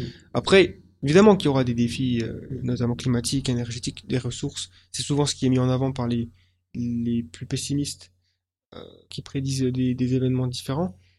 Je pense qu'une autre prédiction qui peut être faite. On a parlé de l'évolution de la médecine, voire même on pourrait dire aussi que l'organe, premier organe peut être bio-imprimé ou, euh, ou, créé à partir de, de en laboratoire. Ouais. Ça, c'est quelque chose qui risque réellement d'arriver. Et aussi, peut-être juste mentionner rapidement que la prochaine décennie va certainement voir encore plus euh, CRISPR-Cas9, cette technique d'édition de, de gènes, s'appliquer à de plus en plus de choses. On va peut-être guérir après, le problème, c'est que il y a encore beaucoup d'incertitudes sur les conséquences, puisque euh, effectivement, quand tu commences à modifier des gènes, est-ce que ça va pas euh, créer euh, des problèmes ailleurs? Donc, il y a encore beaucoup d'années d'expérimentation là-dessus, mais bon. Et puis même, on parle beaucoup de cette technique, mais il y a d'autres d'autres percées en, en, en, sciences du vivant. Par exemple, la, la possibilité de fabriquer des cellules souches à partir de cellules déjà différenciées. Oui. C'était une invention qui c'était, ça avait été réalisé par un, un chercheur japonais semble-t-il. Et, euh, et, ça aussi, ça permet, par exemple, de refabriquer des cellules souches. Donc, par exemple, une personne qui a perdu la vue, on va réinjecter dans, dans sa cornée des cellules souches qui vont se redifférencier, qui vont reconstituer en fait euh, ben, les, ce, mécanisme pour qu'ils puissent revoir, entre autres. Et ça, c'est quand même quelque chose d'extraordinaire et de magique. Mais du coup, par rapport à tout ça et l'évolution donc euh, médecine, et du coup, on parlait, là, on parle d'éducation, et c'est quelque chose, c'est aussi un, un, un, secteur qui, un domaine qui va énormément avancer. On voit qu'il y a de plus en plus de, de, de, cours en ligne, de partage sur YouTube. Je veux dire, je me souviens que j'ai commencé à être sur YouTube, on était 2007, 2008, 2006, 2007, 2008. Et euh, j'étais, j'étudiais, euh, je commençais mes études à l'université et il n'y avait pas autant de cours disponibles à l'époque. Par rapport à aujourd'hui. Et je veux dire, aujourd'hui, ça c'est quand même quelque chose de beau. Encore une fois, on a, en France, on a été aussi euh, euh influencé par notre histoire où on a des certains idéaux, notamment voilà l'éducation, l'éducation pour tous, fondamentaux, etc., pour toute, même toute l'humanité. Et finalement, Internet, le web a permis ce genre de choses puisqu'aujourd'hui, on peut accéder à un cours de Harvard pour pour rien simplement. Il y a énormément de lectures de professeurs, effectivement, qui, alors, faut, faut aussi euh, parler anglais, mais, mais il y a des sous-titres qui sont de plus en plus euh, disponibles. Il y a énormément de sites. Euh, en fait, aujourd'hui, on peut avoir, on peut, on peut apprendre les mathématiques avec un des meilleurs mathématiciens du monde. Tout à fait. On peut apprendre la physique avec un, meilleur scientifique. Enfin, c'est, fou. Et si on, encore une fois, la technologie, ce que ça va apporter, c'est l'innovation en 2024. Quelque chose comme ça. YouTube qui propose, en fait, euh, à partir des voix, donc il isole la voix d'un professeur, il est capable en fait en, de proposer euh, la même vidéo avec une, en français par exemple, avec limite la même voix du professeur, mais comme s'il parlait français, parce qu'en fait on sera à un point on aura réellement, euh, on sera en mesure de, de, de traduire parfaitement. Aujourd'hui on a déjà très avancé. Je me souviens qu'en 2005-2006, j'avais j'avais utilisé pour un devoir en anglais Google Translate et ma prof, a, voilà, c'était tout rouge ma copie. Maintenant, quand on utilise Google Translate pour passer du français à l'anglais, c'est beaucoup plus subtil. Ouais, c'est vrai que les progrès sont fous. Et ça va encore plus loin. On a, ça va arriver encore au-delà. Et euh, la prochaine étape, c'est en est, c'est on arrive à. Il y avait tout ce problème là, cette polémique avec les, fake news et le fait qu'on peut fabriquer un faux discours d'une personne en, reproduisant la même voix, etc. Mais quelque chose qu'il n'a jamais dit. Donc ça, c'était une technologie qui avait été mise en place par, euh, qui, était montrée par euh, des chercheurs aux, États-Unis. Mais en fait, on peut l'utiliser à des fins pédagogiques où un professeur, ben en fait, il parle en anglais, mais en fait, c'est traduit, il parle en français.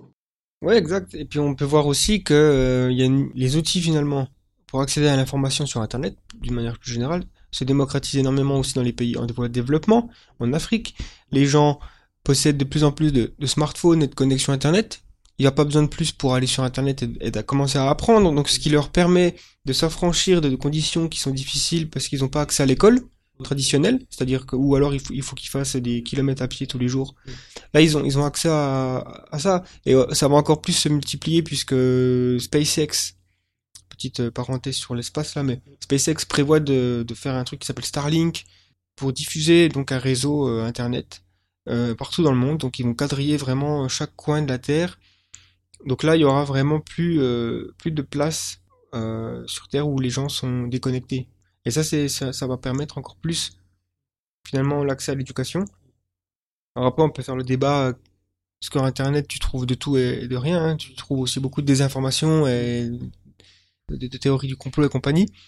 Mais bon, si tu vas sur des sites où euh, tu as vraiment un enseignement, genre, bon, il y en a plein. Il y a beaucoup bah, de cours en ligne aujourd'hui avec des, des contenus très sérieux qui sont disponibles gratuitement. Exactement. Et du coup, ça pose aussi un autre truc, c'est que finalement, aux États-Unis, un pays où les, les études sont très chères, est-ce qu'il il va y avoir de plus en plus cette question ah qui est euh, est-ce que je vais dépenser euh, 20 000 euros par an pour euh, pour avoir finalement ma licence ou mon master, tandis que finalement, il y a d'autres, euh, il va y avoir d'autres types de, de, de formations proposées, peut-être pour 2000 ou 3000 où on va se focaliser sur certains éléments, un examen, et en fait, tout est pratiquement en ligne où les gens se gèrent. Et euh, parce qu'aujourd'hui, malheureusement, la réalité, c'est que des gens ne peuvent pas étudier parce que ça, c'est très cher. Oui. Et, c'est, et en fait, quand on parle d'inégalité dans le monde et quand on parle de pauvreté et d'inégalité, la première inégalité, elle est dans l'inégalité à l'accès à la connaissance. Ouais. Ça, c'est un truc qu'on peut travailler justement. Parce qu'autant l'inégalité financière, c'est un problème, mais je pense que c'est moins grave que l'inégalité à la connaissance. Et, et, et c'est même, c'est de là que ça vient l'inégalité à la connaissance. Parce que si on prend le pourquoi les fondateurs de Google sont devenus milliardaires, parce qu'ils ont eu accès à une très très bonne éducation. Pour, et, et c'est le même raisonnement pour beaucoup, Bill Gates, même Zuckerberg, toutes ces personnes, ces entrepreneurs ont eu accès à une très bonne éducation. Et du coup, bah, c'est ce qui a fait leur milliard. Et aujourd'hui, on pointe du doigt en disant, voilà, les X premiers milliardaires euh, possèdent autant que 98% de la population. Je ne connais plus les chiffres, mais en fait, si on en vient à, à, faire, à, à, pouvoir refabriquer des, euh, des, des Bill Gates, euh, des Zuckerberg, etc., euh, par la connaissance, par l'accès à l'éducation, par une éducation qui est meilleure, bon marché, du coup, en fait, plus personne ne peut avoir d'excuses en disant non, mais je ne pouvais pas étudier parce que ça coûtait trop cher, c'est pas vrai. En fait, c'est ce est, génial. C'est génial parce que ça va lutter d'une part contre les inégalités, mais d'autre part, après, c'est que ça va contribuer euh, au phénomène actuel d'évolution technologique et d'innovation. Oui. Puisque en fait, ils vont aussi contribuer. Beaucoup de personnes aujourd'hui, malheureusement, ben, ne, ne, peuvent pas parce que voilà, il faut comprendre, euh, par exemple, la physique, l'électronique, c'est des choses euh, un peu délicates, ça demande des, des, à étudier. Et c'est malheureusement, euh, ben, aujourd'hui, c'était ou dans le passé, c'était plus dur d'avoir accès à ces connaissances, tandis que dans le futur, ça sera beaucoup plus démocratique. Exactement. Ouais. Donc, ça permet plus de cerveaux disponibles et plus d'innovation potentielle. Euh, donc ça c'est une très bonne chose. Pour faire juste aussi encore creuser un petit peu cette idée de d'éducation dans, dans la prochaine décennie, je pense qu'il y aura aussi un mariage avec euh, la réalité virtuelle et la réalité augmentée. Enfin la technologie là, elle va augmenter aussi. Elle va être liée à l'éducation, donc on va avoir des, des cours immersifs, beaucoup plus immersifs. Je veux dire, si tu veux apprendre euh, ce que c'était, par exemple, l'histoire de l'Égypte antique, bah tu mettras un casque et tu seras en Égypte antique. Et tu t'interagiras peut-être avec Là, j'ai vu que y a euh, Assassin's Creed euh, Odyssey, donc non, c'est Assassin's Creed euh, Origins, quoi, euh, qui parle de donc Assassin's Creed. en gros, c'est des jeux sur console et PC où tu incarnes un, un, personnage dans des périodes historiques différentes et il y a, y, a, y a un des opus qui se passe en, Égypte. Donc, les gars d'Ubisoft, les, la maison d'édition de production, ils ont décidé de, créer une sorte de mode, une sorte d'extension uniquement destiné à la, pédagogie en fait. Donc il euh, n'y a pas de finalement le gameplay où tu tues des gens et tu sautes d'immeuble en immeuble il est abandonné. Mais en gros tu te déplaces dans la ville parce qu'en fait ils ont fait un énorme travail de, recherche historique. Ils ont vraiment reconstitué selon les, théories les plus à jour sur comment vivaient les Égyptiens. Et ça permet à l'éducation euh, là aujourd'hui tu mets ça face à un prof qui a 60 ans et qui enseigne les mêmes choses depuis toute sa carrière qui est hyper ennuyant dans un amphithéâtre avec 150 personnes qui ronflent. Je veux dire, le choix il est vite fait. Mm. Euh, ça, ça va être génial. Je pense que les universités aux États-Unis et même en France, elles vont vraiment devoir repenser leur, leur euh, structure de formation, puisqu'il y en a qui vont fermer leurs portes sinon. Si les universités en, en, en, Amérique sont aussi chères, parce qu'il y a un coût, et si demain les, les étudiants commencent à opter pour d'autres solutions, il y a des universités qui vont se retrouver en danger. Hein. Bah, c'est ce qui arrive à chaque évolution ou révolution technologique. Il y a euh, des évolutions profondes, et puis ben, il y a de la, ce qu'on appelle de la, de la création destructrice, ouais. et des, des, des, des, des, universités qui vont, bah, qui vont devoir euh, fermer leurs portes parce qu'on peut pas aujourd'hui encore. Même je regardais des fois qui continuent à proposer en ligne à 20 000 20 dollars pour avoir un, un master. Euh, c'est euh, parce que voilà, parce qu'il y a un marché actuel où on dit ben, pour les études ça coûte cher, mais ça encore c'est qu'une construction mentale, c'est qu'une histoire. Euh, on peut fabriquer un, je veux dire, on peut fabriquer tout un cours pour avoir un diplôme et euh, qui coûte euh, presque rien. Parce que on, parlait de contenu immersif, mais en fait, un professeur pourrait enseigner à 10 000 personnes. Où on pourrait être avec un casque VR dans une salle et assister depuis et se retrouver dans l'amphithéâtre. Ouais. et voilà. Exactement. Par exemple. Et le prof qui avait des assistants qui peut répondre éventuellement aux questions. Il y a plein de choses qu'on peut faire. Et puis aussi, on peut parler vite fait aussi avec l'éducation pour finir ce point de la personnalisation aussi de l'éducation. Parce qu'aujourd'hui, un, professeur qui fait un cours devant 30 élèves, il a juste pas la possibilité, le temps, de savoir exactement si chaque élève a compris. Euh, ok, il va dire avez des questions, il va bien voir qu'il y a certains élèves qui sont peut-être en difficulté, mais avec le développement de la technologie, on aura aussi accès à une personnalisation de l'enseignement à travers peut-être aussi des algorithmes qui nous connaissent beaucoup mieux que qu'on imagine et donc qui pourront savoir nos faiblesses à travers des tests très simples et donc euh, tout ça, ça va contribuer à voilà à faire en sorte que les gens ont une meilleure. Euh, encore une fois, l'inégalité aussi, elle, elle, peut être aussi. Euh, tout le monde n'est pas égaux face à la, capacité d'apprendre des choses, puisqu'il y a certaines personnes qui ont besoin de plus de temps pour apprendre les maths, par exemple, et il y en a d'autres, c'est immédiat, c'est comme ça, on a du mal à l'expliquer. Si t'es bon en maths, t'es moins bon en ça, et si la personne elle est bonne en, littérature, elle va peut-être moins bonne en maths. Enfin, il y a beaucoup de clichés là-dessus. Ouais, et par ailleurs, si on pense qu'on n'est pas bon en maths, ben on, on sera toujours pas bon. Oui, effectivement, il y a, y, a, y a aussi des études euh, psychologiques sur la façon dont on enseigne, qui fait que le simple, le simple fait d'avoir des notes sur 20, euh, et cette espèce de comparaison qu'on a en, en permanence avec les autres élèves, renforce les plus nuls à être plus nuls et les plus bons à être plus bons finalement. Ils ont fait des études en mettant par exemple les plus mauvais dans une classe de maths, de leur faire un test en leur disant pas que c'est les plus nuls en maths. Ils ont eu un taux de succès plus important que la même expérience, mais où on leur disait bon bah, vous êtes les plus nuls en maths, mais on va vous faire un test. Enfin, tu vois ce que je veux dire? Ouais. La psychologie joue énormément et donc euh, moi je serais très intéressé par voir par exemple des systèmes euh, d'intelligence artificielle donner des cours avec la voix d'un professeur que t'adores, peut-être euh, d'un- je sais pas moi, un cours de physique avec Étienne Klein, qui est voilà, un physicien français euh, très passionnant. Et du coup, lui, lui-même ne l'aura pas forcément fait, mais il aura prêté sa voix, par exemple, ou, l'intelligence artificielle aura euh, synthétisé sa voix. Donc, euh, il y aura une interaction. Ça, on peut le voir peut-être pour la fin de la décennie, mais est-ce que finalement, on va plus, on va pas aller aussi vers du machine learning pour l'enseignement? Alors aujourd'hui, c'est dur à formaliser parce qu'enseigner, c'est une activité plus complexe, mais on va aller peut-être euh, effectivement pour, en tout cas, par exemple, pour tout ce qui est examen, euh, voilà, des QCM, euh, on pourrait fabriquer des QCM à l'infini avec avec du code informatique. Voilà, évaluer, mais après on pourrait aussi avec cibler sur certains points d'un programme en mathématiques par exemple. Voilà, on voit si la personne a compris ou pas, et on peut aller de l'avant ou après on peut réexpliquer ou on peut cibler certaines parties parce qu'aujourd'hui malheureusement, ben, l'é- l'éducation, elle n'est pas réellement personnalisée, comme tu disais, et ça, ça pose un problème parce qu'en fait, on pense dans une classe, par exemple, les, les étudiants, les élèves pensent différemment pour beaucoup, donc du coup, il faudrait s'adapter à la façon dont ils pensent. Exactement, ouais. Du coup, oui, donc ça, c'est un secteur qui va énormément évoluer l'éducation. Alors, il y en a d'autres. On peut parler, donc, tu as évoqué les fusées. Ouais, je pense que c'est ouais. faut- Donc, il y a quelque chose, on peut faire une, une prédiction, ça peut étonner beaucoup de personnes, mais les gens ne s'en rendent pas compte, en fait.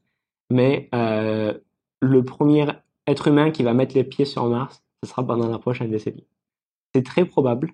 C'est très probable parce qu'en fait, faire un vol vers Mars, en fait, effectuer un, un, un vol spatial vers Mars, le plus difficile, c'est de quitter la Terre. Et euh, on a pu le voir avec, euh, avec la Lune, puisqu'une fois que les États-Unis ont réussi à faire la, la, toute leur technologie pour euh, voilà de, de, de fusée, la- ils ont, je veux dire, ils n'ont pas eu beaucoup d'essais. Hein. Ils ont eu qu'un seul coup pour à, à- à- comment dire alluniser, Ouais, alluner, ouais, alluner, et ils ont réussi. Mais la difficulté, c'était de mettre en place toute la technologie, et c'est la même la même chose aujourd'hui. Mais l'avantage aussi par ailleurs avec tout ce qui est le développement de, de, de SpaceX, c'est voilà, c'est ce réseau euh, finalement Internet va pouvoir être euh, via des satellites. Ça va faire que de partout sur la planète, on aura des satellites. Et du coup, dans l'avion, par exemple, on pourra avoir accès à de la 4G actuelle. Euh, et donc ça, ça, ça, c'est quelque chose qui va, qui, euh, qui va intervenir. Et, euh, et même, ça pourra aussi aller vers tout ce qui est Internet des objets, parce que le problème aujourd'hui de l'Internet des objets qu'il y a actuellement, alors il y a eu des réseaux qui ont été mis en place, mais euh, ça reste insuffisant euh, d'un point de vue de l'instantanéité, par exemple. Aujourd'hui, on a facilité, on a amélioré le débit. Demain, ça sera encore plus la connectivité. On va vers la 5G où ils veulent plus de connectivité, mais après, ça va être de plus en plus d'objets connectés. Euh, le pacemaker de demain, ça sera euh, une microchip qui est connectée, qui envoie des données à, à un centre hospitalier euh, pour savoir voilà, si tout se passe bien au niveau du cœur, etc. Et c'est d'ailleurs on reboucle hein, sur ce qu'on disait, les données du corps, on en aura de plus en plus. Mais oui, du coup, il y a une prédiction importante, c'est qu'on va mettre le pied sur Mars. Et ça, c'est quand même quelque chose d'incroyable. Dire, on Ah est- oui, alors, il se peut que cette prédiction, c'est une prédiction, bon, voilà, elle peut, mais celle-là, elle, elle, elle est pas surréaliste. On regarde l'évolution, on regarde le planning de, de, de SpaceX, euh, même de la NASA, de ce que dit euh, Elon Musk, et ça va arriver. Oui, bah déjà il y a le, premier, vraiment un premier test pour moi qui va euh, réaffirmer ou désaffirmer cette prédiction que tu fais, que je, je partage aussi, c'est-à-dire qu'on va mettre le pied sur Mars, bon peut-être en 2029 ou avant, mais en tout cas le, ce sera l'objet, comment s'appelle ce plan? Enfin ils ont un, annoncé un truc il y a pas longtemps justement qu'ils veulent faire une mission orbitale autour de la Lune avec leur fu- leur fusée donc euh, la BFR, donc euh, Big Big Fucking Rocket Voilà. ou la, la Big Falcon Rocket. Voilà. Euh, qui est donc euh, qui sera, il me semble, la plus grosse fusée jamais construite. Ouais. Et qui a été construite par le privé, ce qui est incroyable. Ouais, construite par une entreprise, hein, pas parce Et- qu'il faut savoir que jusqu'à présent, historiquement, c'était les gouvernements. Oui. Voilà. Et, euh, et donc, ils veulent envoyer donc une troupe d'artistes autour de la Lune, euh, notamment un milliardaire japonais avec des artistes qu'il invite. En gros, il a acheté toutes les places, le mec. Il y en avait 12, je crois. Et leur objectif, c'est de faire le tour de la Lune et de revenir. Et, euh, après, les artistes qui seront dans cette euh, mission spatiale auront pour mission de, créer une œuvre d'art ce qu'ils ont vécu, parce qu'aller voir la Lune de près, je pense que ça doit inspirer, surtout quand t'es un artiste. Et du coup, c'est intéressant. Et je pense que ça, va, si la mission est un succès, ça va précipiter certainement les plans. En plus, j'ai vu que la NASA, il y a ce matin, en fait, j'ai lu un article que la NASA a officiellement reconnu la Falcon 9 comme étant une fusée de catégorie 3. Parce qu'ils cla- ils classifient leur fusée de 1, 2, 3, sachant que 3, ça veut dire extrêmement euh, sûr, quoi. Tout sûr, oui. Ouais. C'est au niveau de la sûreté. Donc euh, on a vraiment euh, la preuve que le, le secteur privé a, a vraiment déjà réduit les coûts de lancement. Et donc voilà le premier pas sur- de l'homme sur Mars à travers une mission scientifique est très probablement à l'horizon 2025 à 2030. Euh, je sais que bon après avec Elon Musk il faut toujours se méfier de ses prédictions parce qu'effectivement il, il, il fait toujours des prédictions extrêmement optimistes même pour euh, les voitures hein, Oui, euh, mais elle s'était révélée être vraie. Finalement, ils voulaient avoir, produire, je crois, que c'était 5000 Tesla par semaine. Et ils y sont arrivés à quelques mois. ouais non Bon, il y a eu vrai. des problèmes parce qu'il a voulu tout- trop euh, utiliser de, de robots, trop robotiser la chaîne de production. Il a été un peu trop en avance sur les capacités. Mm. Il a sous-estimé euh, L'être humain. l'être humain, ouais. Mais, en Mais tout cas, bon. ça- elle était plutôt correcte, sa, sa prédiction. Et voilà. Ouais. Après, ouais, il avait, je crois qu'il avait annoncé 2024 la première mission euh, sur Mars, mais ce serait une mission cargo. Donc ça serait en fait aller sur Mars, déposer des choses, donc peut-être probablement des, les premières euh, formes d'habitat, je sais pas, des, matériaux quoi. Et après, euh, donc ça permettrait de savoir déjà, parce qu'en fait, il faut savoir que Mars et la Terre sont dans un, quand elles sont extrêmement près, le voyage peut être de 3 à 5-6 mois. Et quand elles sont vraiment éloignées, bah, le problème c'est que là c'est beaucoup plus long. Donc euh, l'idée c'est de maximiser le nombre d'envois, et c'est tous les deux ans à peu près. Donc en 2024, après 2026, on peut imaginer qu'en 2028, on est un premier homme sur la, sur la planète rouge. Ça, c'est quand même quelque chose d'incroyable. Bah ça serait génial à vivre, ça c'est clair. Ça- et ça nous fait aussi réfléchir parce qu'on pense que quelque chose d'inatteignable, impossible, que ça peut que arriver dans le futur, alors qu'en réalité, euh, déjà des, des personnes sont en train de travailler sur ce projet actuellement sur Terre. Et il se peut même qu'on ait des, des- on pourra avoir une surprise incroyable hein, par ailleurs, c'est qu'un pays on voit avant même euh, Tesla, parce que je veux dire, la Chine fait des, des choses secrètement, on sait pas qu'est-ce qui se passe, mais on pourra avoir une surprise qu'ils envoient quelque chose à Ouais. nous euh. C'est clair qu'il y a l'esprit de compétition euh, aussi encourage la prise de risque, ça, les financements aussi. Après, c'est vrai que là, de se dire comme ça, euh, dans 10 ans, on aura un pied sur Mars, ça paraît fou. Ça paraît fou parce que ça fait tellement longtemps qu'on en parle. Mais oui, Mais peu, peu a été fait finalement dans les années 90 et les années 2000, finalement, peu a été fait. Finalement, il y avait euh, une mission pour la Lune, ils voulaient euh, renvoyer euh, des, des, des astronautes sur la Lune, mais ça avait été annulé par... C'était fait sous George Bush, après il y a eu la crise économique, ça avait été annulé par Barack Obama. Ce budget qui était alloué, finalement... euh, Parce que le problème, finalement, c'est que la NASA, elle dépensait beaucoup, énormément d'argent euh, pour tout ce qui était fusée, lancement, tandis qu'aujourd'hui, il va avoir une spécialisation une spécialisation, c'est que la NASA va se focaliser sur les robots, les missions, la, la, la, recherche scientifique.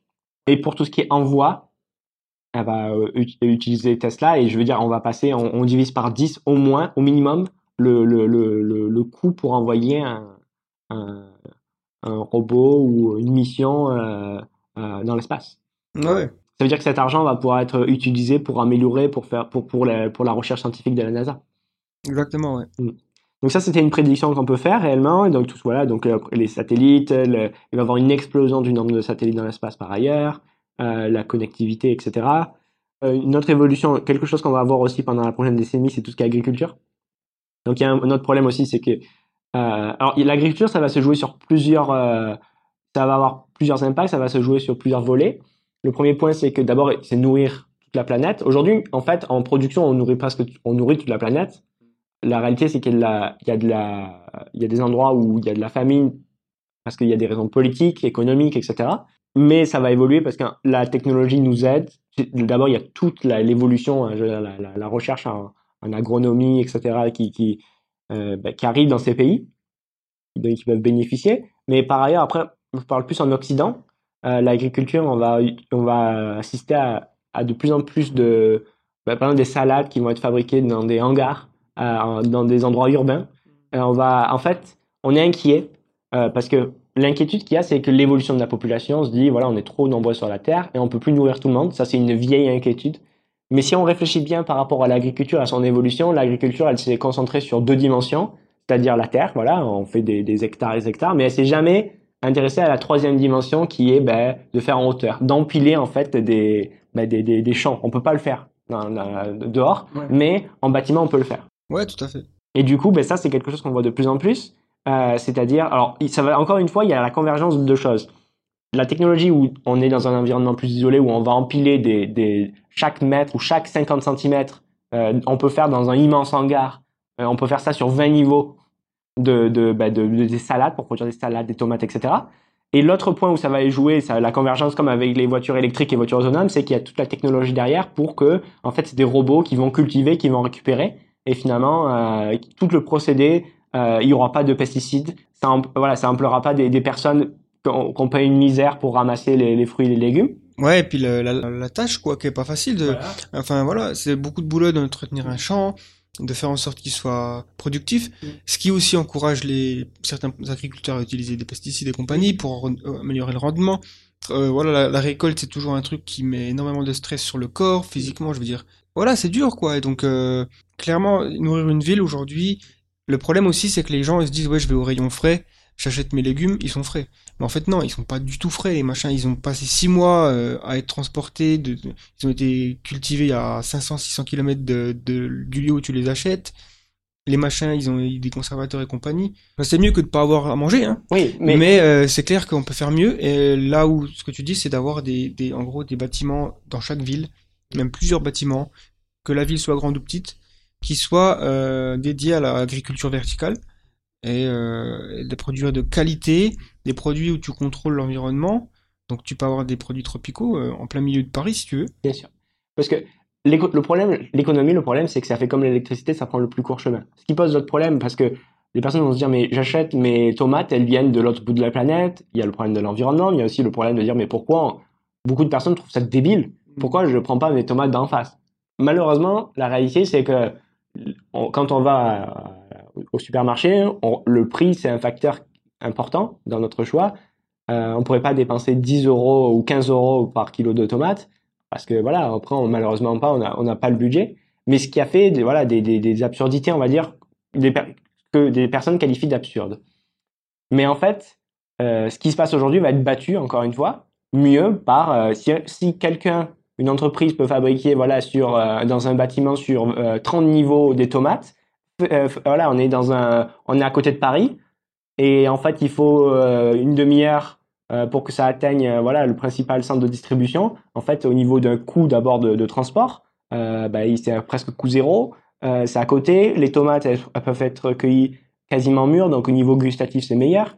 Et aujourd'hui, c'est tout un problème avec les légumes. Les légumes, les tomates, par exemple, le, au niveau gustatif, c'est vraiment pas bon. Ah bah oui, il faut voir la différence entre une tomate du jardin du grand-père oui. et la tomate que tu achètes euh, au supermarché du coin. Quoi. C'est ce qui, et c'est ce qui engendre aussi par ailleurs que les, les beaucoup de personnes ne s'identifient plus au système actuel. Il y a, il y a tout cette, euh, ce pessimisme, ce refus, ce dégoût, ce rejet.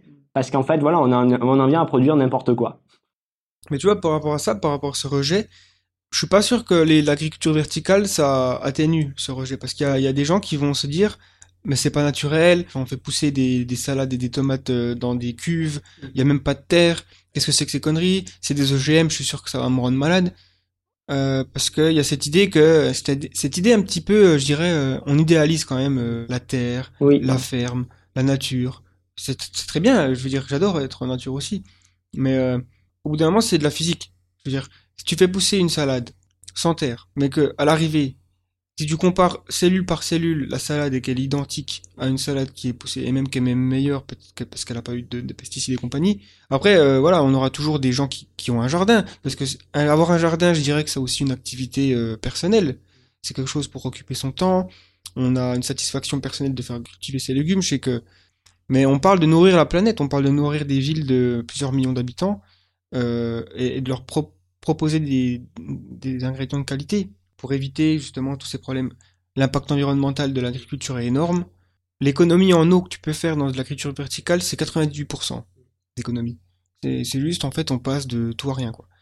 Euh, en gros, tu bombardes les salades d'exactement euh, le niveau de nutriments qu'ils ont besoin. Le rendement est déjà plus rapide puisque tu leur donnes euh, exactement la température qu'il faut. Tu peux faire pousser ces légumes en hiver. Enfin moi je là je suis en train de dire euh, tous les avantages de l'agriculture verticale, mais mais il faut il faut qu'on passe là-dessus. Effectivement le problème c'est qu'il y, y, a beaucoup de, bah, d'idéalisation chez l'être humain ou pour beaucoup de personnes. Voilà revenir à la nature, on est toujours à la nature, on pense ça doit revenir à la nature, etc.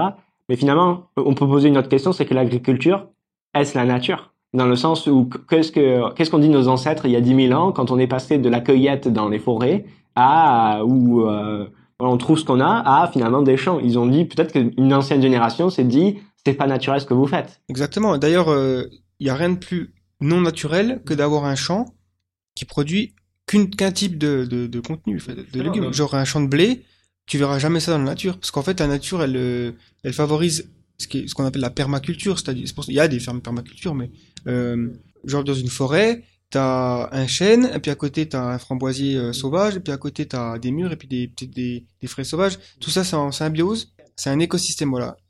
De déjà pour faire des champs, faut déforester euh, des, endroits entiers. Enfin voilà. Hmm. Ça aussi c'est un problème, ouais. déforestation à certains endroits pour planter. Hmm. Euh, voilà, alors c'était l'huile de palme qui posait problème. Mais même au niveau de la terre, bon, on a dit de revenir à la terre, on parlait de l'environnement, mais euh, qu'en est-il euh, À certains endroits, la terre a des métaux lourds qui se retrouvent dans les tomates. Les gens ne s'en rendent pas compte, mais est-ce que c'est naturel? Ça, c'est un problème. Il y a donc l'aspect aussi écologique, comme tu disais, voilà, dans le sens où quand on est dans un environnement contrôlé, on peut mettre zéro pesticide, donc la santé, c'est bon pour la santé. Il y a l'aspect aussi écologique dans le sens où quand on arrose une plante, 80% de l'eau part sous terre. Donc en fait, on, voilà, si on donne un, litre, si on donne un litre, c'est comme un litre d'eau à une, bouteille d'eau à une plante. Euh, ben, c'est comme si on, lui donne vraiment qu'une canette de, soda, grosso modo, pour un peu plus euh, d'eau réelle. Donc ça pose, voilà, ça pose un problème aussi. Voilà, est-ce qu'on peut euh, autant gaspiller l'eau? Ça, c'est un autre truc, sachant que c'est une ressource importante. et après, donc tout ça, et en fait, il y a l'autre problème aussi, c'est qu'on pose la question de, il faut nourrir la planète. Voilà une solution pour nourrir la planète. C'est-à-dire, voilà, c'est-à-dire que dans un hangar, on peut faire l'équivalent de plusieurs hectares. Et en même temps, ben, à l'extérieur, les, les, voilà, les champs qui étaient utilisés, on peut remettre des forêts. On, a besoin aussi d'arbres pour, pour récupérer le carbone qui est dans l'atmosphère, pour pas faire en sorte qu que sa concentration explose, continue d'augmenter. Donc du coup, ça, c'est quelque chose de beau, je veux dire, pour nourrir la planète. Et en plus, qui peut être reproduit euh, de partout. Ouais, et puis on ne peut qu'optimiser aussi. Comme tu disais, avec des robots, on a aussi euh, la possibilité d'optimiser le rendement et la cueillette et le, plantage. Ouais, avec la FarmBot. Alors FarmBot, c'était un, c'est un code open source, quoi. C'est un système open source qui nous permet, en fait, vous pouvez l'installer dans votre jardin, euh, qui permet en fait ben, d'avoir euh, tout un système robotisé avec une caméra pour planter, pour récupérer. Donc ça, il y a un petit bras là qui comme une sorte de main robotisée qui quand on détecte une mauvaise herbe, appuie dans la terre pour, ou l'arrache récolte les tomates, arrose tous les, ça arrose toutes les, par exemple, toutes les demi-heures ou toutes les heures, voilà. Et donc ça aussi, ça pourra être aussi plein de personnes qui auront ça dans leur jardin. Ouais. Parce que c'est vrai qu'il y a beaucoup de passionnés de jardinage, mais après, la réalité, c'est que beaucoup de personnes n'ont pas le temps ou n'ont pas peut-être les compétences aussi. Du coup, ben, ça aussi, ça aide. Donc là, on a parlé de l'agriculture verticale, le futur dans les années 2020, on va voir de plus en plus de projets se développer. Et moi, là, ce que j'aimerais faire un petit point aussi par rapport toujours à, la nourriture, parce qu'on est dans le thème. Dans les années 2020, je pense qu'on va voir vraiment les premières applications de ce qu'on appelle la carniculture. Donc c'est la viande artificielle, in vitro, en laboratoire. Alors je sais que là, tout de suite, il y a des gens qui disent Burk, c'est dégueulasse. Pour moi, ce qui est dégueulasse, c'est de tuer une vache et de la faire souffrir toute sa vie, et voilà. Et après, de transporter la carcasse sur des milliers de kilomètres, qui génère, enfin bref, le désastre écologique de la, des fermes animales euh, peut être diminué, voire peut-être un jour disparaître. Et je pense que le gros challenge des entreprises qui commencent à, se pencher sur la viande euh, in vitro, donc il y a beaucoup de startups qui commencent à arriver, il y a même du poisson in vitro et, compagnie, du foie gras in vitro, c'est en fait de passer le, cette espèce de vallée dérangeante où les gens voient un truc qui ressemble à de la viande, mais que c'est pas vraiment un animal, donc ils vont avoir un rejet. Mais une fois qu'ils, enfin, en gros, faut passer le cap de ça. Faut passer cette étape de, c'est bizarre. Ah, c'est bon. Et, et c'est pas cher aussi. Donc, euh, et je pense qu'après, ça résout énormément de problèmes. Enfin, bref, les, environnementaux, euh, en termes de souffrance animale, euh, en termes de qualité de ce que tu manges, parce que c'est aussi, voilà, moins de, moins de, de, de tout ce qui bouffe les animaux, les antibiotiques et compagnie. et de temps aussi pour avoir un, un, steak, parce que finalement, bah, il faut attendre, bah, une vache arrive à, à un certain âge.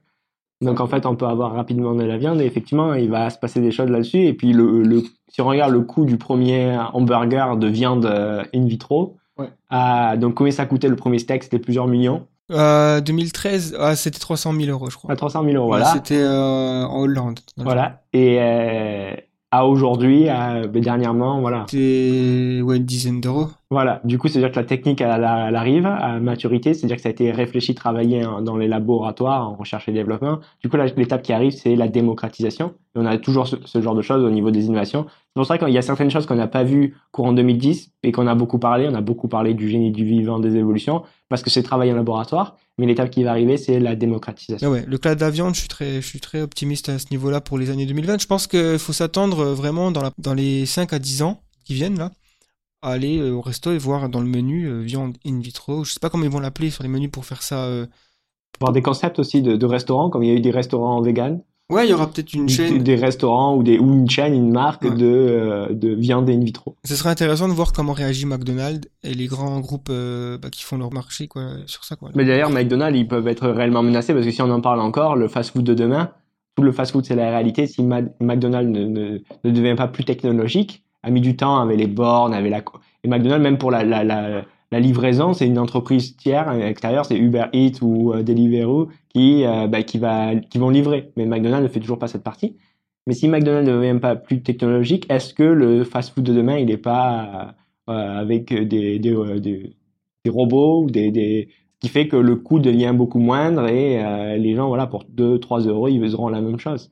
Exact, ouais. Je pense qu'on va vraiment assister à des des baisses dans les produits qu'on achète alimentaire en tout cas, et aussi une augmentation de la qualité, puisque ce sera pas faire le bout de la planète, il y aura pas eu tous ces transports. Ouais. Voilà, et, et, ça va aller aussi vers ce qu'on appelle, on a toujours eu depuis, euh, ben, depuis euh, les deux précédents siècles, on a eu une économie de l'offre, on offre des produits, à aujourd'hui une économie de la demande où finalement, qu'est-ce que les gens ont besoin et comment on peut, on va pouvoir personnaliser euh, grâce à la technologie. Voilà, un tel veut cela, un tel veut cela euh, ok, autrefois on pouvait pas réellement personnaliser les biens, les services parce que ça avait un coût supplémentaire. Mais grâce à la technologie et qui, qui arrive et quoi, qui est là, dans la prochaine décision, on va avoir de plus en plus de services qui vont être dédiés pour, pour une personne, qui vont être vraiment euh, centrés sur une personne, sur ses besoins, sur ce qu'elle souhaite, sur ce qu'elle veut. D'ailleurs, ça va ouvrir de nouveaux pans pour le marketing par ailleurs, de comprendre encore mieux les besoins. Mais du coup, le problème, c'est que, et c'est là où on peut en venir, parce que depuis le début, on parle de, beaucoup de personnes vont dire, ouais, on parlait que des choses positives, on voit aussi qu'il y a d'autres choses négatives. Euh, les craintes pour la société, donc on peut le voir avec ce qu'on a appelé l'ubérisation, mais l'ubérisation, ce n'est qu'une, qu'une étape aujourd'hui qui a été vécue pendant la décennie 2010, c'est-à-dire la possibilité, en fait, de faire euh, du, euh, ce qu'on dit en anglais customer to customer, donc du client à client, sans passer par une autorité centrale. Donc, par exemple, avec les taxis, avant, on appelait les taxis directement. C'était tout un système avec un, c'était un organisme qui gérait, c'était très réglementé. Aujourd'hui, en fait, on peut directement euh, contacter un chauffeur. Et la suite qui va arriver avec tout ça, c'est que l'étape Uber, en fait, est, est, en train de travailler sur ça au niveau de, de sa R&D, c'est de permettre, en fait, à ce que ces euh, voitures deviennent autonomes. Euh, C'est-à-dire que dans le futur, voilà, on commandera un Uber et en fait, il n'y aura plus de, de chauffeur. Alors bien sûr, et c'est ça l'immense crainte et le, pessimisme aussi associé à tout ça, c'est où est-ce qu'on va? Alors, On va vraiment dans un mur parce qu'en fait, on va perdre notre emploi. De partout, on va assister à de plus en plus euh, ben, d'utilisation de la technologie qui va permettre en fait ben, tout ce qui est tâches euh, réverbatives, tout ce qui est tâches euh, voilà qui qui permet pas qui donne pas en fait euh, une satisfaction ou un plaisir à réaliser. Voilà, toutes ces tâches-là, tous ces métiers-là vont, vont vont vont changer, vont disparaître. Et donc l'immense inquiétude euh, des personnes dans la société, c'est euh, ben, est-ce qu'il va avoir euh, suffisamment de jobs pour tout le monde? Et en fait, le, gros problème par rapport à ça, donc un des économistes qui, qui, qui, avait étudié le phénomène qui s'appelle Schumpeter, et donc il y a le siècle précédent, il avait étudié ça, il parlait de création destructrice, où il disait voilà, il y a une innovation qui va entraîner en fait une, donc c'est quelque chose de nouveau qui va qui va entraîner donc de la destruction.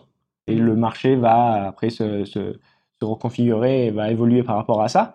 Donc le problème, c'est que par exemple, on voit, il y avait cette entreprise euh, euh, chinoise, c'est JD. Ouais, il me semble que c'est JD. Euh, donc par exemple, qui avait tout son, qui, qui, qui s'occupait, donc qui faisait, c'était un leader, un e-commerce chinois, et qui en fait dans son hangar a remplacé ses 200 employés par 5 robots et quoi, pardon, 5 personnes et une flotte de robots et parmi les cinq personnes, il y a le dirigeant. Mmh. Voilà. Donc effectivement, dans ce cas-là, on est en passe de 205, donc c'est l'inquiétude des personnes, de, de, ben, la société, même des politiciens. Euh, beaucoup veulent taxer les robots. Mais en fait, ce qui a se passé aussi également, ce qu'on sous-estime, c'est que euh, il y a beaucoup de besoins dans la société euh, qui ne sont pas satisfaits, euh, beaucoup de désirs humains qui ne sont pas aussi satisfaits. par exemple, le divertissement, mais si on revient aux besoins de la société qui sont pas satisfaits, euh, par exemple le transport, est-ce que euh, on regarde des images de métro à New York ou à Paris, les gens c'est bondé dans le, dans le métro? Donc ça voudrait dire qu'il y a des personnes qui seraient prêtes, si c'était possible, à payer un peu plus cher pour voyager dans de meilleures conditions.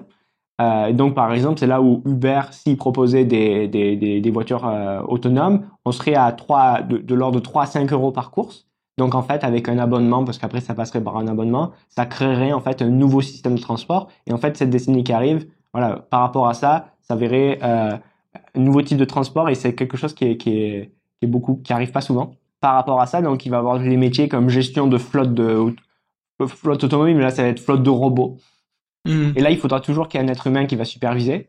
Euh, mais au-delà, après, il y a plein de choses que, le, que cette automatisation va pouvoir faire. Donc le transport, ça va être un, un des secteurs qui va être le, le plus, le plus impacté, euh, notamment les euh, chauffeurs poids lourds. Euh, le futur, c'est que le poids lourd euh, ben, va d'un point à un point B de manière totalement autonome.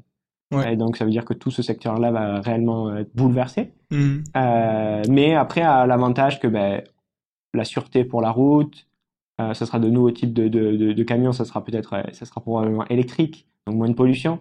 Ouais, bah le, pour faire un petit, euh, une petite parenthèse, euh, d'ailleurs, c'est Tesla qui a présenté il y a, je crois que c'était l'année dernière, leur euh, semi, semi, leur Tesla semi, ils appellent ça, je crois.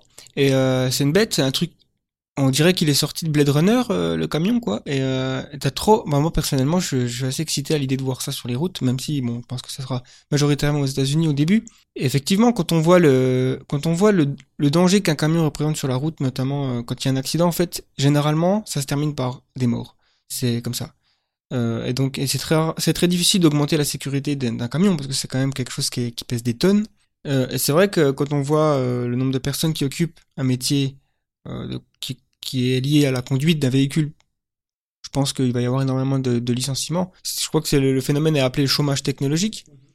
Et euh, alors, on peut imaginer quand même qu'il y a des, métiers comme ambulancier qui sera quand même euh, encore humain et encore. Hein, il y aura peut-être des drones, des trucs comme ça aussi qui seront adaptés pour le, les premiers secours. Et, euh, et, et, et, au final, quand tu vois les, si demain on, on a, euh, je sais plus combien de millions de personnes qui meurent chaque année euh, dans le monde à cause des accidents de la route, si t'enlèves ça, en quoi est-ce que ce n'est pas un progrès, quoi? Pour moi, en tout cas, euh, c'est plus de sécurité, transport plus sûr. Alors il y aura toujours le facteur, euh, oui, c'est une machine qui conduit, est-ce que j'ai confiance? On utilise déjà beaucoup de machines pour prendre des décisions à notre place, notamment euh, un truc, un exemple tout simple, mais pour la navigation spatiale, moi quand euh, je demande à Google de m'emmener euh, quelque part, je me dis pas c'est une machine qui me dirige, elle va forcément me faire des erreurs et que le chemin est pas bon parce qu'il y a un problème d'update, mais mais comme les... un humain. Ouais, comme un humain. Je veux dire, le taux d'erreur est, est, plus faible. Donc ouais, pour moi le débat des voitures autonomes, il est, euh, il pèse pas lourd quoi. Mm. Mais du coup, voilà, il y a toute cette cette partie donc euh, où la technologie va de prendre de plus en plus de place et va faire du, euh, va créer du chômage mais en même temps, il y a plein de jobs qui aujourd'hui n'étaient pas possibles, plein de, business qui étaient aujourd'hui impossibles, qui vont voir le jour parce que en fait, euh, le coût pour satisfaire un, besoin euh, va diminuer, va décroître grâce à la technologie. C'est la même chose que euh, finalement, est-ce que dans le passé, on pouvait lire autant de livres ou on pouvait avoir accès à autant de livres? Voilà, on était limité par ben, là où on vit, notre appartement, la bibliothèque.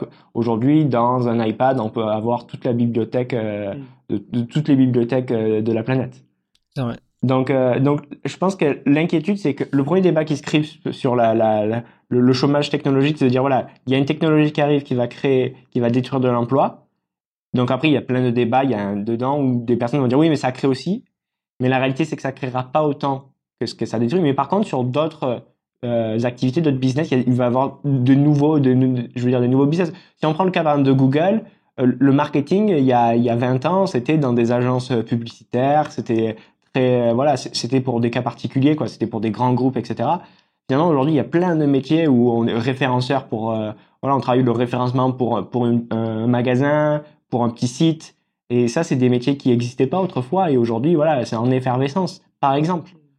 Euh, donc du coup, il y a plein de, nouveaux jobs qui vont être créés, plein de nouveaux business qui vont pouvoir euh, émerger. Et c'est là où, en, même temps, il faut penser à qu'est-ce que finalement avant qu'est-ce qu'aujourd'hui on peut pas faire et qu'est-ce qu'on pourra faire demain à moindre prix. Finalement, il peut se produire pendant la, décennie qui arrive l'opposé de ce qu'on puisse croire. D'abord, le premier point, c'est que le chômage dans certains pays, les pays les plus industrialisés, par exemple le Japon et les États-Unis, n'a jamais été aussi bas. Ça, c'est un premier point. Euh, mais l'autre point également, c'est que pourquoi en fait euh, on, irait vers un chômage euh, de masse? Parce qu'il y a des emplois qui sont détruits. comme on disait, voilà, les robots, l'automatisation va permettre de créer de, nouveaux business parce que ça coûtera moins cher. Mais aussi, euh, l'idée, peut-être qu'aussi les coûts vont diminuer. Et quand on parle aussi de des remèdes, c'est euh, voilà un revenu universel.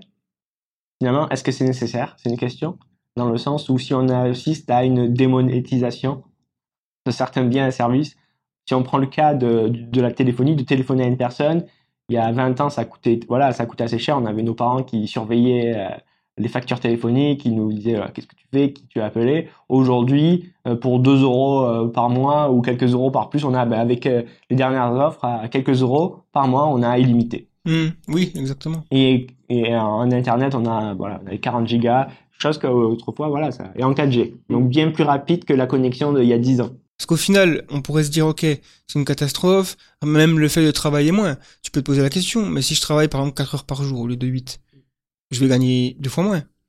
Comment je vais faire? Mais oui, mais le, truc c'est que si, avec l'agriculture verticale, euh, la salade et compagnie coûte moins cher, mais genre beaucoup moins cher, comme tu dis, ça peut passer de 1 euro le kilo à 10 centimes, parce que c'est produit localement et compagnie, il euh, n'y a plus besoin d'un budget nourriture aussi important.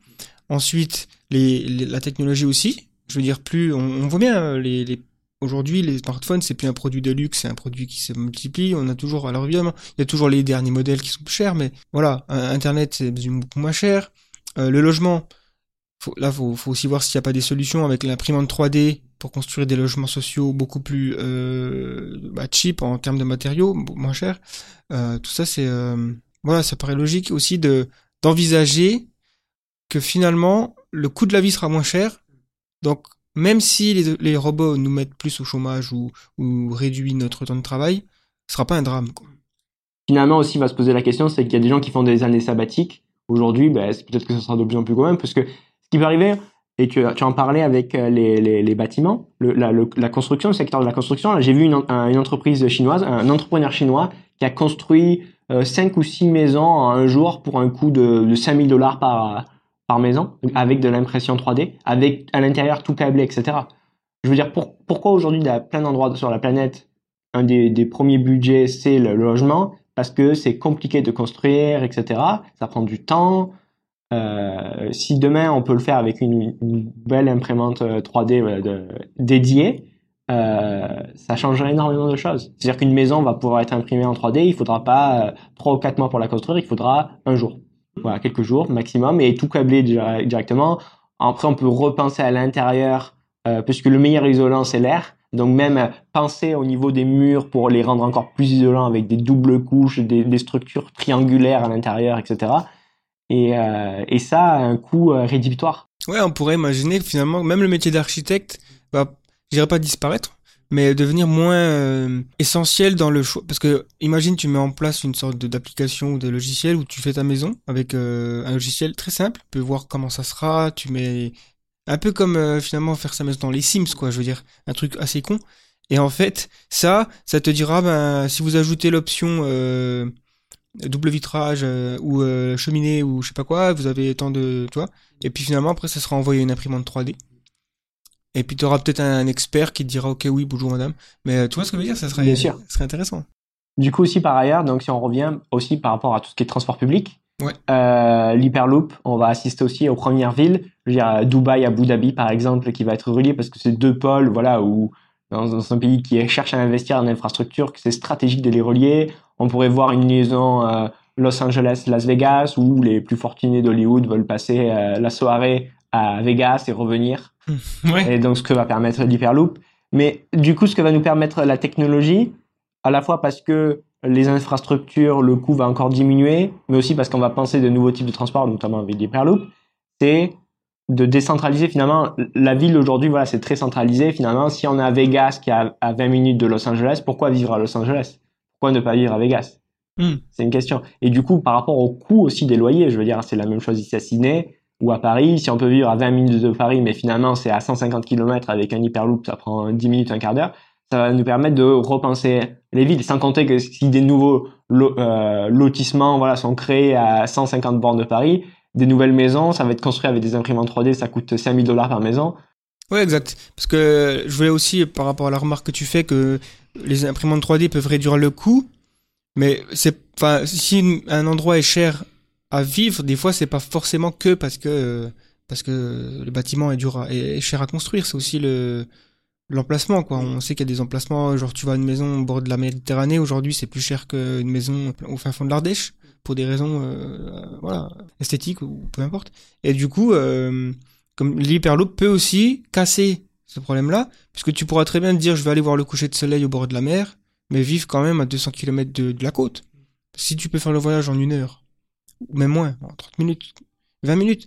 Et c'est pour ça que c'est intéressant. Et ça, euh, c'est un point assez crucial dans la relation humaine. Tu pourras plus te permettre de dire bon, euh, je vais aller vivre à 500 km de ma famille, c'est pas un problème puisque on est euh, finalement euh, à 20 minutes d'hyperloop en fait.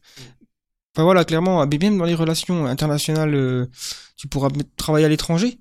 Enfin, l'hyperloop, on parle quand même de, de vitesse assez, assez folle, quoi. Donc, euh, tu peux aller à Berlin, tu peux aller travailler, si tu habites à Paris, tu vas travailler à Berlin tous les jours. Parce que c'est, aujourd'hui, oui, ça paraît un peu fou. Mais pas demain. Bon, après, là, on parle de, peut-être pas vraiment l'horizon 2020-2030, mais, mais le- la première ligne, comme tu disais, va ouvrir à, Ba- Ba- Abu Dhabi, Dubaï, ça.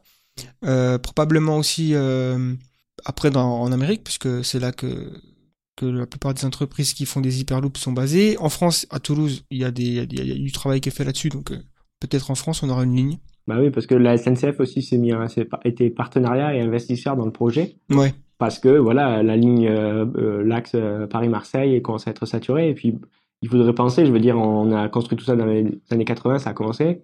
Donc, il faudrait penser euh, probablement au transport à grande vitesse de demain. exact. Et, euh, et du coup, effectivement, ça va repenser, ça va changer beaucoup de choses. Et ce qui va aussi, euh, le, ce qui va être intéressant, c'est ben, malheureusement en Europe, l'Europe va être peut-être l'Europe qui est une des zones les plus riches, la plus riche au monde. Euh, ben, finalement, il y a des, des pays comme l'Inde, euh, voilà, les Émirats Arabes Unis, euh, des pays émergents qui vont construire des, des projets immenses. Et finalement, certaines, je veux dire, Paris à Berlin, qui sont ou, ben, qui sont deux villes majeures d'Europe, finalement, ne seront pas reliées. Mm. Donc aussi, ça va aussi poser d'autres questions euh, par rapport à ben, qu'on est un peu, on commence à être un peu à la traîne d'un point de vue infrastructure. Voilà, parce que là, on regarde qu'est-ce qui se passe actuellement, les villes, les villes éco, écologiques, nouvelles constructions, etc. Ben, elles sont réalisées plus en Inde euh, qu'en France. En France, on n'a pas un, projet de construire euh, 100 nouvelles villes euh, de plus de 20 000 habitants, euh, tout écologique, pensé pour les transports, etc. Chose qui est, qui est en train de se produire en Inde, par exemple. Ouais, c'est clair que de toute façon, aujourd'hui, on voit bien que les pays émergents adoptent les technologies à un rythme plus rapide, tout simplement parce que ils ont besoin de se moderniser, comme on voit en Afrique, puis ils vont sauter des étapes. Exactement, ils font des sauts technologiques. Ouais, donc ouais, ils vont passer de rural à, électricité, à internet d'un coup, quoi. Et du coup, euh, effectivement, ils font des gros sauts technologiques et du coup, ils vont faire des, des sauts écologiques puisqu'ils vont passer de d'une bah, de rural, ils vont pas passer par la casse pétrole à voiture à, à moteur à combustion, ils vont directement passer par euh, euh, énergie propre, solaire et euh, voiture électrique. Tout à fait. oui, du coup, pareil, hein, les satellites, ils utiliseront plus le système de satellite pour l'Internet. Ils vont passer à la 4G sans aller, ou à la 5G sans en faire la 3G. Pourtant, la 3G, on peut dire que le coût, c'est le même. Il a fallu envoyer voilà, des opérateurs pour, euh, pour mettre des antennes de partout en France, par exemple. Alors qu'en Afrique, directement, ils vont aller vers de la 5G. Donc, euh, euh, et tout ça va amener aussi à un bouleversement d'un point de vue économique, politique et société. Société, par exemple, où finalement de plus en plus, et on le voit avec la génération digitale, il y a une contestation par rapport à finalement la hiérarchie, le N plus 1, le N plus 2, le N plus 3, le chef, le chef du chef, etc. On voit que ce modèle, finalement, est-ce qu'il est, est-ce que c'est le plus pertinent? Est-ce que c'est le plus efficient d'un point de vue économique? Et par ailleurs, au niveau de la créativité, finalement, on travaille pour aussi, il y a des entreprises, voilà, on, nous met en relation une entreprise paye des consultants qu'ils envoient pour une autre entreprise. Est-ce que c'est le mieux ou finalement on peut directement travailler en, en, partenariat? Je veux dire, euh, euh, pourquoi avoir des intermédiaires? Ça aussi, c'est une question. Et, et, les gens ont cette nécessité, ce besoin d'avoir plus d'autonomie, de travailler pour eux-mêmes. On est dans, dans, la pyramide de Maslow, on est parmi les derniers échelons qui, qui sont l'accomplissement, mm autres. Et donc, euh, et donc finalement, ouais, les gens, et en plus c'est très bien pour la société, travailler pour soi, c'est génial de peut avoir euh, de patrons ou qui nous dit des fois des choses qu'on n'a pas envie, euh, qui a une culture d'entreprise quand on se sent pas bien. Et on le voit même dans les gens de la tech, qui sont de toute façon même dans l'entreprise de base. Ce qui se passe, c'est qu'à chaque période de, l'histoire où il y a comme ça des évolutions technologiques, euh, il y a des, entreprises euh, pionnières, précurseurs, qui propose des, des, des, une autre approche qui après se démocratise. C'était le cas avec Pernod Ricard qui proposait euh, plus de congés, qui était paternaliste. C'était le cas avec le bon marché à Paris, où c'était dirigé, les femmes, voilà, elles avaient la possibilité de d'avoir des repos, etc. Et puis euh, finalement, après, ça s'est démocratisé. Et aujourd'hui, chez qui il faut regarder pour voir qu'est-ce qui va se passer demain? Bah, Chez les géants de la tech. Comment euh, est managé Google, entre autres On a euh, un management plat où on a finalement juste une hiérarchie, c'est même pas une hiérarchie, c'est quand même genre un, comme un quelqu'un qui gère le projet avec qui on travaille et on travaille plus en, en partenariat avec d'autres personnes. Et puis finalement, après, on sait plus qui est le, il y a plus de, de grands chefs, etc. Ouais. Et du coup, les gens se sentent mieux aussi de travailler dans ces conditions, ça libère plus la créativité. Donc, euh, donc ça, c'est quelque chose de, voilà. Et puis après, sur le plan de la politique, on pourrait voir aussi apparaître vu que le, la euh, le blockchain qui est derrière euh, euh, les, les, les cryptocurrencies comme le Bitcoin, cette technologie-là pourrait permettre de faire des systèmes de vote. On pourrait voir des, des, des, regroupements de citoyens qui veulent œuvrer pour plus de démocratie, qui vont mettre en place ce, ce système-là. Hein, finalement, est-ce que euh, la démocratie, c'est peut-être un des derniers bastions qui a été moins impacté par la technologie et on pourrait s'attendre qu'elle le soit. Donc, on a vu la banque euh, même l'assurance là qui est en train de réellement se transformer. Donc finalement, la démocratie en elle-même. Je veux dire, est-ce qu'on pourrait avoir la démocratie qu'on a eue euh, pendant les, deux précédents siècles si on n'avait pas eu l'invention de l'imprimerie et de Gutenberg pour mettre finalement le papier à la personne avec qui on va voter Ouais, non, c'est sûr. Euh, puis, puis aussi le, le fait que les gens sont euh, plus éduqués, fait qu'ils ont une meilleure participation à la politique, ils peuvent, ils peuvent comprendre plus de choses on n'est plus dans la dans le voilà dans le les élites intelligentes on n'a jamais vraiment été dans, mais tu vois plus le peuple finalement est moins est, éduqué mieux c'est quoi. Euh, dans, la prise de décision politique et, la compréhension économique de ce qui se passe quoi les enjeux. Oui et du coup ben, ça nous amène d'un point de vue économie d'un point de vue des innovations il y a cette accélération et cette accélération de l'accélération. Et finalement on va dire que la, la décennie 2020-2030 euh, peut valoir deux décennies 2010-2020 en termes de rythme d'innovation. Parce que c'est ça que ça veut dire aussi euh, une croissance exponentielle, une croissance, voilà, une accélération. Ça veut dire qu'en 10 ans, ça vaudra 20 ans. Donc c'est pour ça que euh, on peut partager. c'est peut-être le moment aussi de partager certaines prédictions par rapport à la, prochaine décennie. Alors ce que, je peux voir, c'est, on a parlé euh, donc un système de satellite pour Internet, qui est nouveau. Euh, un, un, être humain qui va poser le premier pied sur Mars on peut dire que c'est d'ici 2028. On peut poser une date 2028. La voiture électrique qui aura plus de 1000 km d'autonomie. Ça, c'est quand même beaucoup de gens en rêve. Depuis très longtemps, on en parlait de la, pétrole et c'est ça qui va couper le, pétrole. Hein. Donc 800 km, tu dis euh, 1000 km d'autonomie. 1000 1000 km d'autonomie, c'est vraiment le, truc. Et on, y on est, la Tesla aujourd'hui à 500, me semble-t-il. Ouais. Donc du coup, euh, je veux dire, c'est pas une spéculation que de doubler. On est, on a vu dans d'autres, euh, je veux dire, pour les portables, ça a bien été le cas, donc on peut le faire aussi pour les voitures et même pour euh, les voitures à combustion, c'est la même chose. Mais aussi, la voiture sera autonome et on, on assistera au premier trajet euh, Los Angeles-New York. Alors si ce n'est même pas qu'il peut arriver l'année prochaine, par ailleurs, Ouais, je, je, je le mettrai plus l'année prochaine. c'est possible. Parce que je pense que Tesla, en plus, j'ai récemment écouté un interview d'Elon Musk qui- vraiment disait que, que Tesla a aujourd'hui quasiment aucune compétition dans la voiture autonome. Ils ont aussi, Tesla, ils ont l'avantage d'avoir directement intégré leur, leur, leur hardware aux voitures que les consommateurs utilisent. Tout ça, c'est des données qui sont récupérées par Tesla pour finalement enseigner à leurs propres IA comment conduire. Donc en fait, aujourd'hui, quelqu'un qui possède une Tesla, sans le savoir, il, il enseigne à une IA comment Euh, conduire. Quoi. Tesla est en avance et finalement, est-ce que Tesla ne va pas vendre sa technologie dans le futur? Ça peut être aussi. euh, Mais ils sont pas open source. Alors, y a beaucoup de leurs systèmes sont open source, mais après, ben, l'open source c'est une chose, mais après, euh, l'intégration c'en est une autre chose. Et d'ailleurs, c'est un, un paradoxe aujourd'hui. J'avais un, des amis qui me disaient qu'ils étaient s'étaient rendus en Norvège et qu'en Norvège, qui est un pays euh, producteur et exportateur de pétrole, tous les gens roulent en, beaucoup de gens roulent en Tesla. Hmm. C'est un des pays qui a le plus de Tesla par nombre en d'habitants. fait. Hmm. Et c'est tout le paradoxe. Oui. Du coup, si on continue avec les prédictions par rapport à la décennie précédente, euh, décennie suivante, pardon, Mhm.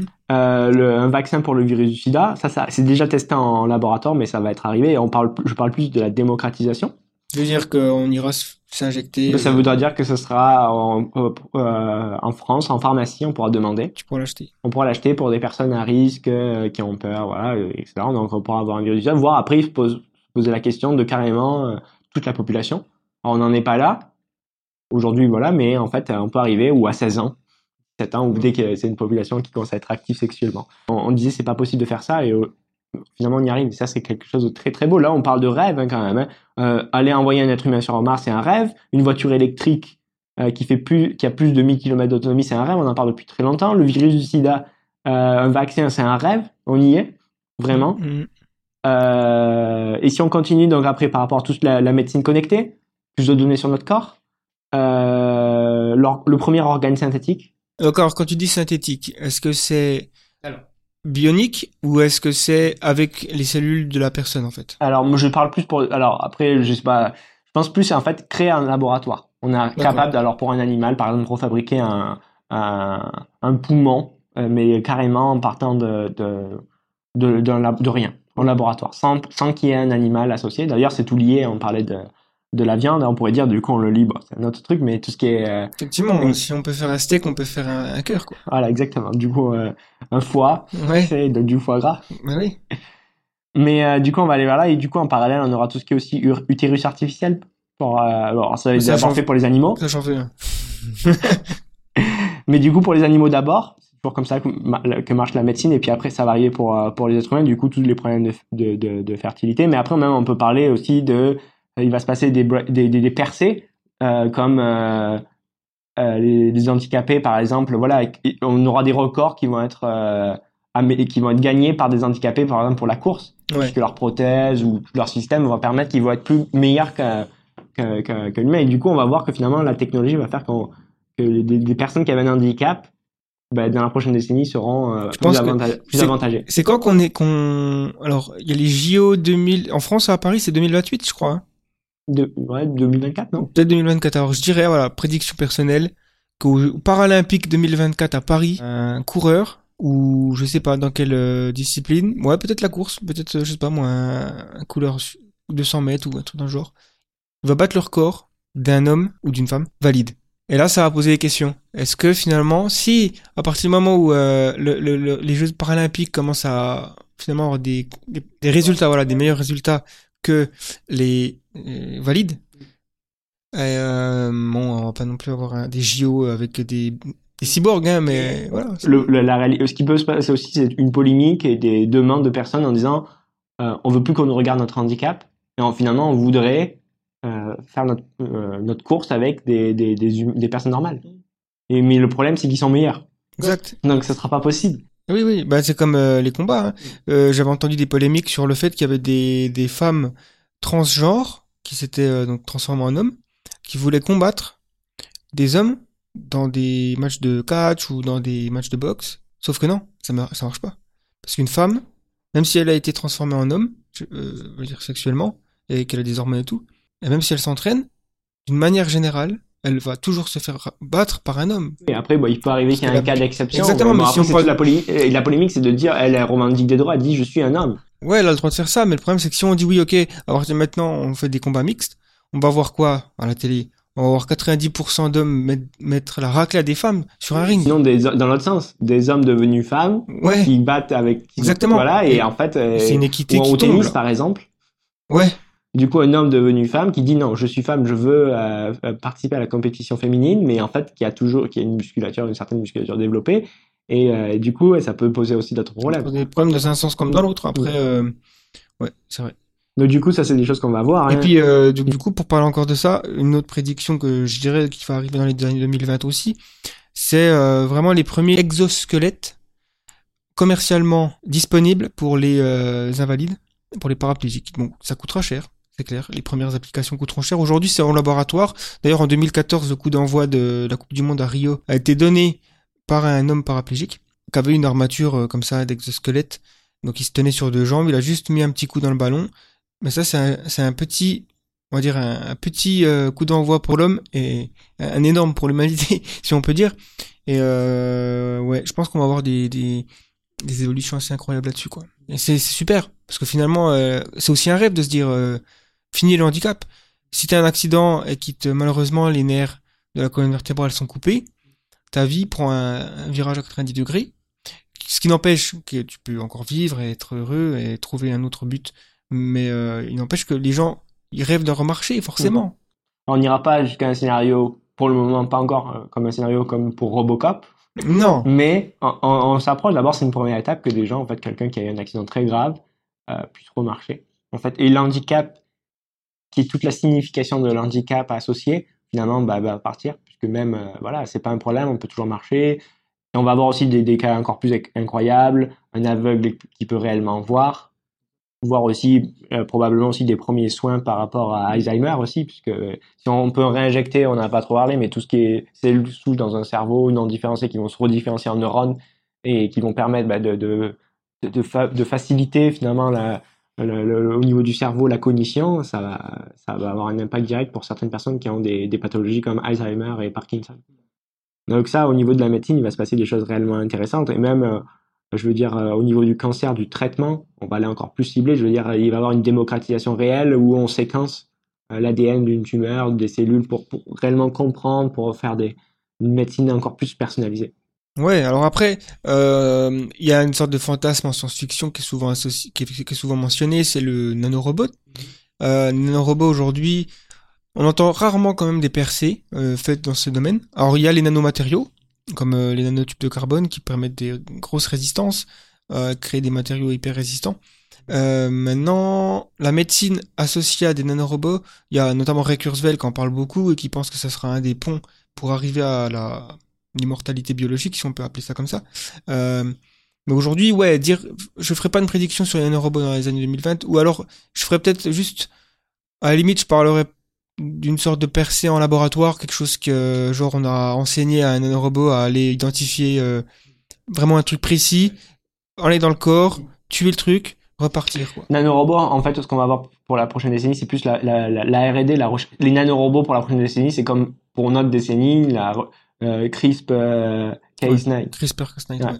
Donc, en fait, ou, euh, ou vraiment, ou d'autres techniques ou les cellules souches, ça va être encore en, en recherche et développement, ça sera pour euh, plus tard. Ça va faire débat, hein, comme souvent. euh. Mm.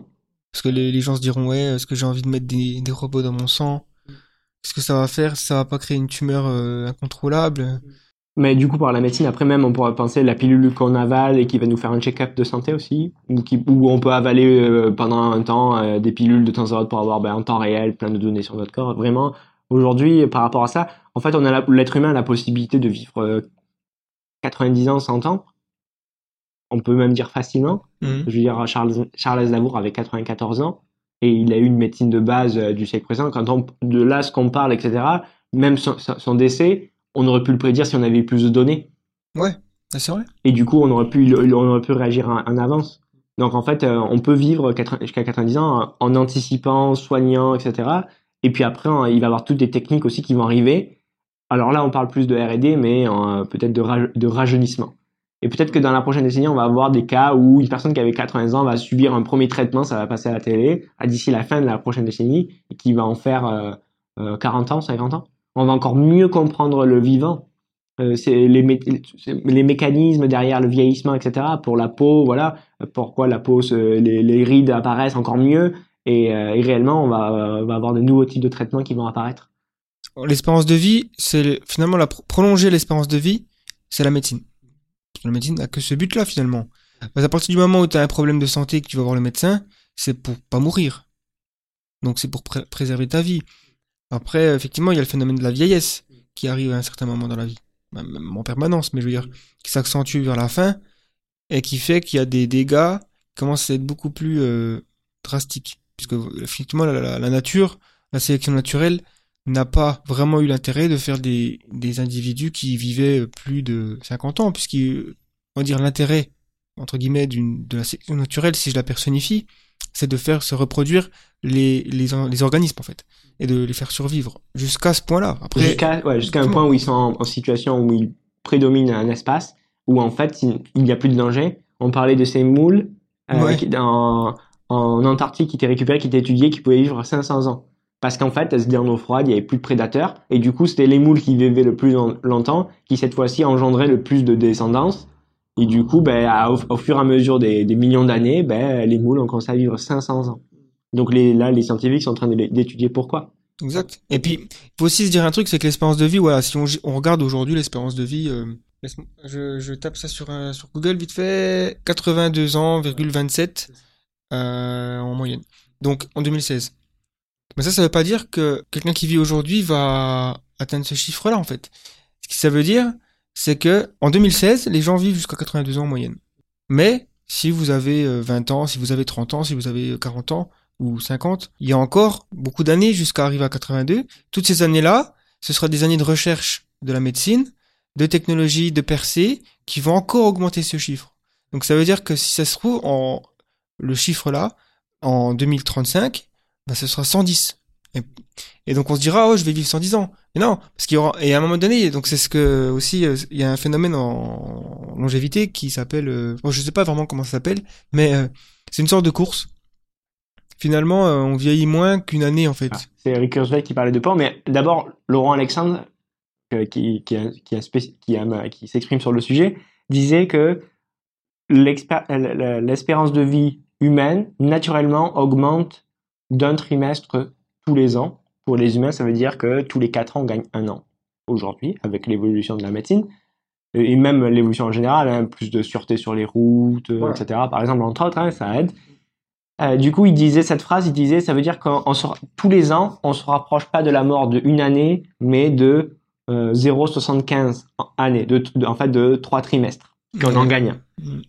Après, bon, là, on parle de, la décennie 2001 où ça, ça, ça, va rester dans cette tendance, ça va, ça, voilà, où on va voir peut-être euh, les prémices d'une nouvelle évolution, où carrément, en fait, on va arriver à ralentir, à faire de nouvelles techniques, si bien que ben, c'était l'idée de Rick Kurzweil qui en fait une technologie va nous faire gagner 20 ans, mais en science, 20 ans, c'est énormément. Et il parle de pont. Hmm. Et de pont en pont, on peut vivre euh, des plusieurs centaines d'années. Ouais, parce que imagine, en fait, si tu vieillis d'un an, mais que ton espérance de vie augmente d'un an aussi. Bah, ça veut dire que. Là, tu, tu as, vaincu la mort d'une certaine façon. Voilà, mais exactement. Mais avant qu'on puisse le voir, je pense que la prochaine. Il y a beaucoup de personnes, quand on parle de ça, ils disent que c'est des pures spéculations. Il y a en plus l'inquiétude énorme sur la surpopulation. Alors, on a parlé précédemment de la ubérisation, du fait qu'il n'y avait pas de... Beaucoup de personnes resteront convaincues, même après nos échanges, même après si on regarde réellement l'évolution du monde, que quand même c'est grave, il n'y a pas, assez de jobs, parce que par défaut, l'être humain a un point de vue plutôt euh, qui, va aller plus à mettre en valeur le danger, euh, qui est négatif parce que ça vient aussi de notre euh, héritage de l'évolution, mmh. où on voyait plus le lion que le, que le fruit accueillir, parce qu'il y en a qui ont vu le fruit directement, mais qui se sont fait manger par le lion. Du coup, on a plus tendance à mettre en relief les dangers, plutôt que les aspects positifs. Mais pourtant, voilà, il y a des gens qui parlent aussi, qui s'inquiètent de la surpopulation, mais la prochaine décennie va ouvrir encore de nouvelles pistes, parce qu'il va y avoir encore plus de chercheurs qui, qui, vont, être, qui vont travailler sur le sujet, et qui vont bénéficier, hein, la connaissance euh, est cumulative. Hein, on travaille aujourd'hui grâce à euh, tous les, les, les, recherches, je veux dire la physique, c'est euh, la physique d'aujourd'hui se base sur les travaux d'Albert Einstein du, du, siècle précédent. Et depuis qu'on a inventé ben, l'histoire et l'écriture, la connaissance de l'humanité s'est accumulée. Et c'est grâce à ça justement qu'on a pu arriver là où on en est arrivé. Ouais. Et euh, aujourd'hui, on va encore plus loin avec ben, les machines là, qui peuvent ouvrir d'autres portes. Hein. Mais on pousse cette idée. Et la prochaine décennie va être, euh, va être une, décennie pivot pour, ben, pour réellement confirmer les thèses. Voilà, est-ce qu'on peut vivre finalement euh, 120, 130 ans, 140 ans? Et, ouais. et, plus encore. Du coup, on peut continuer. Donc, au niveau des prédictions, euh, on va on va assister à la mise en service du premier du nouvel avion commercial supersonique. Par ailleurs, donc vol supersonique. Il y avait des startups euh, qui étaient qui travaillaient dessus. On va aussi assister euh, parallèlement au un nouveau type d'avion commercial qui est électrique aussi il y a beaucoup, il y a, il y a des, des Airbus euh, travaille sur des projets sur le sujet, mais bon, ça, ça c'est des choses qui vont arriver. Et par ailleurs aussi sur le, transport maritime, aussi le, premier cargo autonome. On pourrait voir aussi que l'électricité va intervenir. Un cargo a une immense zone où on, on pourrait mettre des panneaux solaires par ailleurs. Et au niveau des batteries, hein, on pourrait donc on pourrait aussi stocker. Du coup, on pourrait on pourrait se dire que voilà, les cargos qui vont utiliser de l'électricité, mais surtout au niveau de l'autonomie, hein, on va aller euh, là-dessus. Euh, on parle alors de tout ce qui est drone. Alors là, il y a tout dans la supply chain, dans la livraison. Je veux dire les voitures autonomes aussi, la pizza qui va venir livrer. Il y a plein de choses qui vont sur des points identifiés, etc. Sur ça, on va réellement avoir une démocratisation de ce genre de choses. Ça va être particulièrement intéressant. Euh, au niveau euh, politique, on pourrait assister donc à un système de vote basé sur euh, le blockchain. Donc ça serait une évolution énorme en termes de politique, mais aussi au niveau des banques. La banque de demain, on peut même dire que pourquoi mettre son argent en banque quand on pourrait le transformer en crypto-monnaie et le, sauvegarder quelque part. Ça aussi, ça va quelque chose qui va arriver. Après, au niveau télescope et espace, là, on va avoir aussi de plus en plus d'images. On va aller euh, encore plus loin dans les limites de l'univers, la résolution, les planètes habitables et qui sait peut-être aussi. Alors, on peut pas dire, là, on peut pas, on peut pas se prononcer, mais peut-être aussi euh, bah, des, des avancées intéressantes, euh, peut-être détection de signaux, qui sait. Ouais, alors déjà là-dessus, je pense c'est plausible en tout cas que dans la prochaine décennie, on ait la preuve qu'il existe euh, des organismes sur d'autres planètes. Donc ça serait l'exobiologie qui euh, ferait une percée ou en tout cas une découverte majeure et qui pourrait dire oui, maintenant nous savons que la Terre n'est pas la seule planète où la vie s'est formée, ce qui fait quand même énormément de choses. Ça nous permet de savoir déjà que la vie est moins rare que ce qu'on peut le penser ou que certaines personnes pourraient l'affirmer. Euh, ça n'empêche que, effectivement, ça veut pas dire qu'il y a des petits hommes verts et, qu'ils ont une technologie euh, hyper avancée, mais c'est quand même une étape très importante. Et peut-être qu'avec l'exploration en profondeur de Mars, puisqu'apparemment il pourrait y avoir encore des traces, des bactéries encore sur Mars, sous Terre par contre, euh, on sait que sur les des, des satellites euh, de Saturne et Jupiter, notamment Europe, euh, il y a des, des, des énormes océans d'eau liquide. En gros, euh, sur Europe, l'océan est plus grand que sur Terre. Il y a plus d'eau sur Europe que sur Terre. Donc, qui sait la complexité chimique qu'il peut y avoir là-dedans? Et pourquoi pas des formes de vie euh, comparables à des baleines, quoi. Je veux dire, c'est pas inimaginable. Ouais, après, il faudra voir les, par rapport à la gravité, les conditions de vie, à ce truc. Mais même sur Mars, on n'a jamais réellement creusé, qui nous dit pas que sur Mars, où on a vu des écoulements de fluide de l'eau euh, dans le par le passé, une planète sœur de la Terre. Euh, pourquoi à cet endroit de l'univers, à la Terre, il y a eu la vie qui a émergé? On pourrait dire que autour aussi, la vie a été créée, la vie au niveau cellulaire. Mm. Donc, on pourra assister aussi à la découverte sur Mars, tout simplement. Ouais. Euh, donc ça, c'est des choses qui vont aussi euh, bah, nous faire réfléchir. Ça serait réellement intéressant. En tout cas, on serait triste finalement de se rendre compte que la vie n'existe que sur Terre, mais c'est un scénario qui est si ça s'est produit ici, ça peut se produire ailleurs. Pourquoi pourquoi ça se produirait pas ailleurs d'ailleurs par ailleurs? C'est une question qui est ouverte aujourd'hui. Du coup toute cette quantité de données euh, qu'on va avoir pour l'espace, les télescopes plus grands qui vont nous permettre au niveau imagerie d'aller plus loin, les exoplanètes, on va pouvoir en découvrir encore plus, etc. Donc ça va être réellement quelque chose d'intéressant. Euh, si on, bon, ça c'est pour le registre. Le, une prédiction aussi, c'est que la prochaine décennie, c'est le test de Turing qui va passer. C'est-à-dire qu'on sera incapable de se dire si c'est un humain ou si c'est un, un, ordinateur. Ouais, alors il y a plusieurs tests de Turing. Il y en a qui ont déjà été passés mm -hmm. par des, notamment en 2014, je crois, un enfant euh, ukrainien en fait. Le juriste disait ouais, il, tout à fait normal quoi. En fait, c'était un robot quoi. Mais il y a plusieurs niveaux. Il y en a un notamment le test de Turing qui a été mis au point, euh, je sais plus trop quand, mais il est vachement complexe. Et puis le, gagnant gagne 100 000 dollars. Et en fait, aujourd'hui, personne n'a gagné ce, ce, trophée. Et en, la particularité, c'est qu'on ne sait pas les conditions pour gagner. En fait, les conditions pour gagner sont données à l'équipe qui arrive demi-finaliste. Pour l'instant, personne n'a fait encore ça. Donc, euh, mais ouais, effectivement, je pense aussi euh, que d'ici 2020, euh, enfin les années 2020, on aura le, le premier succès dans ces tests de Turing et puis dans d'autres tests. Et je dirais aussi que pour en parler de la puissance de calcul et de l'intelligence artificielle, je pense que la décennie 2020 pourrait être la décennie où le, les capacités de calcul pour 1000 dollars, donc en gros pour un, un, un achat d'un ordinateur aujourd'hui, portable par exemple, que tu vas acheter chez ton magasin préféré, il aura la capacité de calcul du cerveau humain. Sachant qu'aujourd'hui, euh, notre laptop, en gros, il a la capacité de calcul d'un rat. Plus ou moins. Peut-être même un petit peu moins. Mais tout ça, c'est en croissance exponentielle. Et si on applique la loi de Moore, et même si on applique les, récentes euh, percées euh, dans différents domaines, notamment peut-être l'ordinateur quantique, on pourrait arriver à finalement un ordinateur qui coûte 1000 euros et qui soit aussi performant que le cerveau humain. Ça ne veut pas dire que notre ordinateur sera un être humain. Hein. Ça veut juste dire que la puissance de calcul sera identique. Et c'est euh, généralement une percée qui est considérée comme, euh, comme assez énorme. Quoi. Et c'est du 2029. Oui. Parce que si on cite la loi de Moore, voilà, tous les 18 mois, euh, la, la, puissance de calcul qui double. On peut dire aujourd'hui que le cerveau humain, c'est en termes de grandeur, je crois que c'était 1000 fois plus puissant que l'ordinateur actuel mais 1000 fois plus puissant, c'est 2 puissance 10. 2 puissance 10 1024. La loi de Moore, c'est tous les 18 mois, grosso modo. Donc 18 euh, mois x euh, 10, on est à 15 ans. Voilà, on est en 2018, on peut dire qu'il y avait certaines avancées. Puis là, on parle de ce qui est commercialisable versus de ce qui peut être fait en laboratoire. Donc on a tout un facteur. Mais en ordre de grandeur, on va taper, on va pouvoir être en mesure d'avoir une puissance de calcul assez proche. De, exact, parce que là, euh, Intel, ils sont pas loin de sortir les 5 GHz mm. en puce, donc i9 c'est du costaud, quoi. C'est vrai que ce qui est arrivé pendant les, les précédentes années, c'est qu'on n'a pas réellement vu la puissance augmenter parce qu'on s'est plus inquiété de la consommation. Aujourd'hui, dans un portable, le gros problème, c'est la batterie. Et c'est ce qui limite par rapport aux derniers smartphones, ou même il y avait des analyses qui étaient faites aux États-Unis qui disaient, euh, des, des, testeurs qui disaient, voilà, on a un problème, c'est que finalement, le, le, smartphone est plus puissant, mais en termes de batterie et d'autonomie, euh, ça tient peut-être pas parfois la journée, donc euh, à quel prix?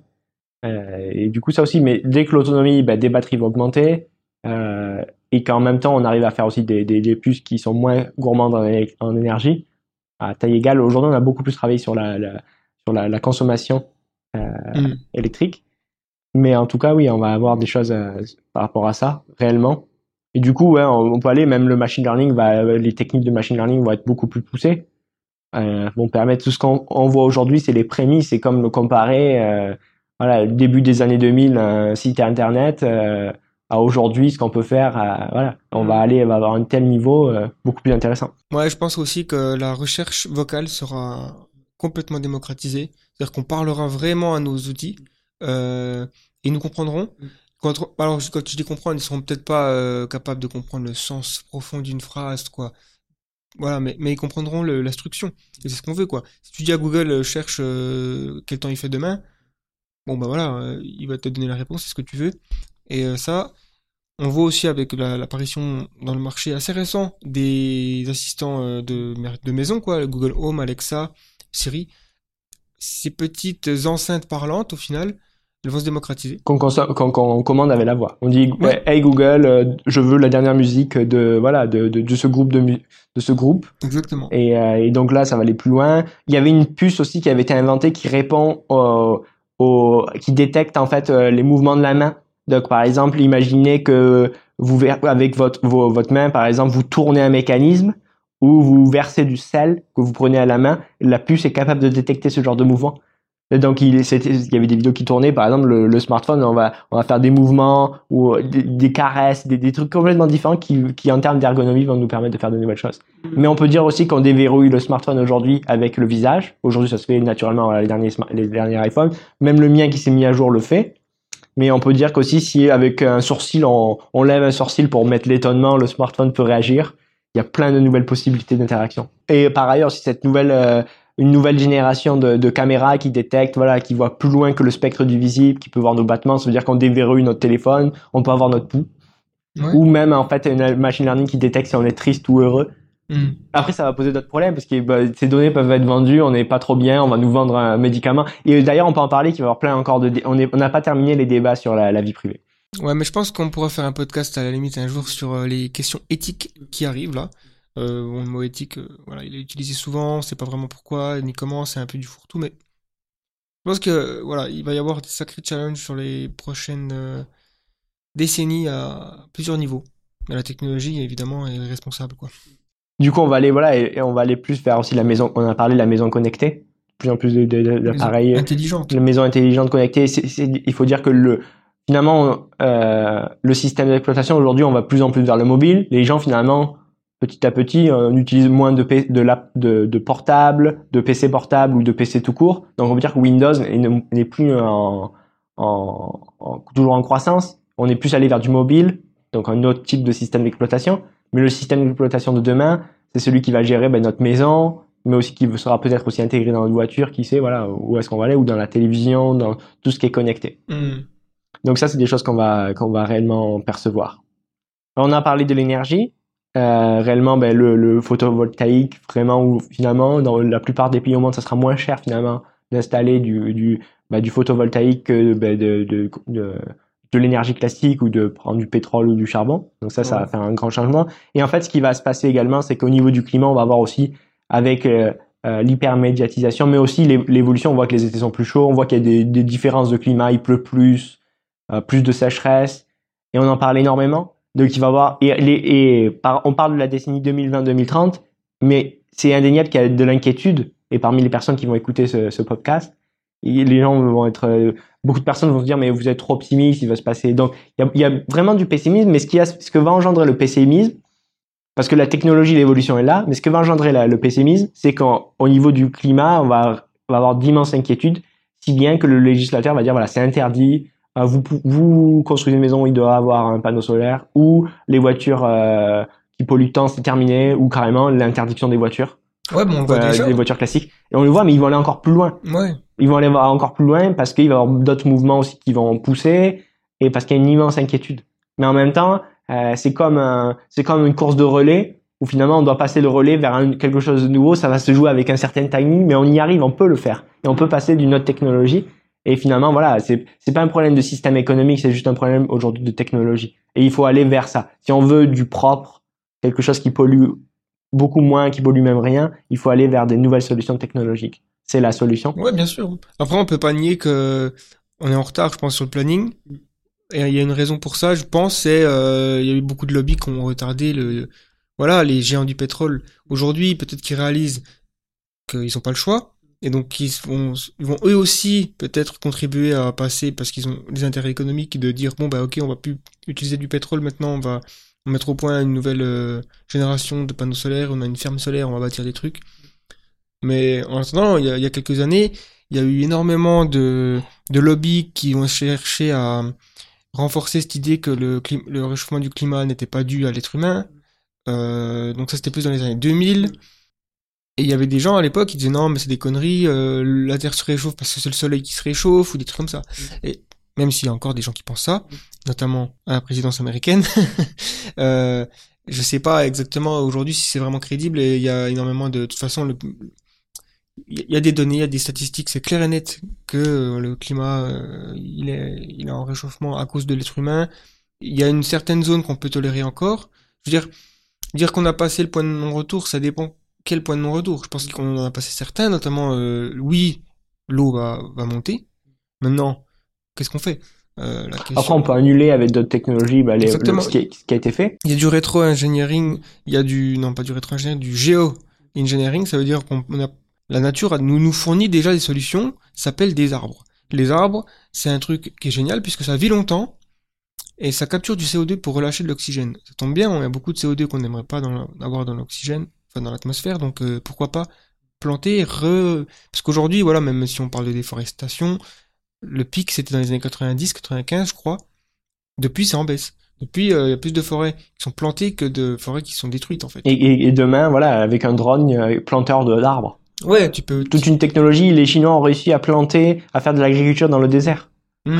En, en, mettant tout un composant d'abord pour permettre que l'eau reste quand on arrose pour pas qu'elle que, que directement qu'elle va dans les sous-sols.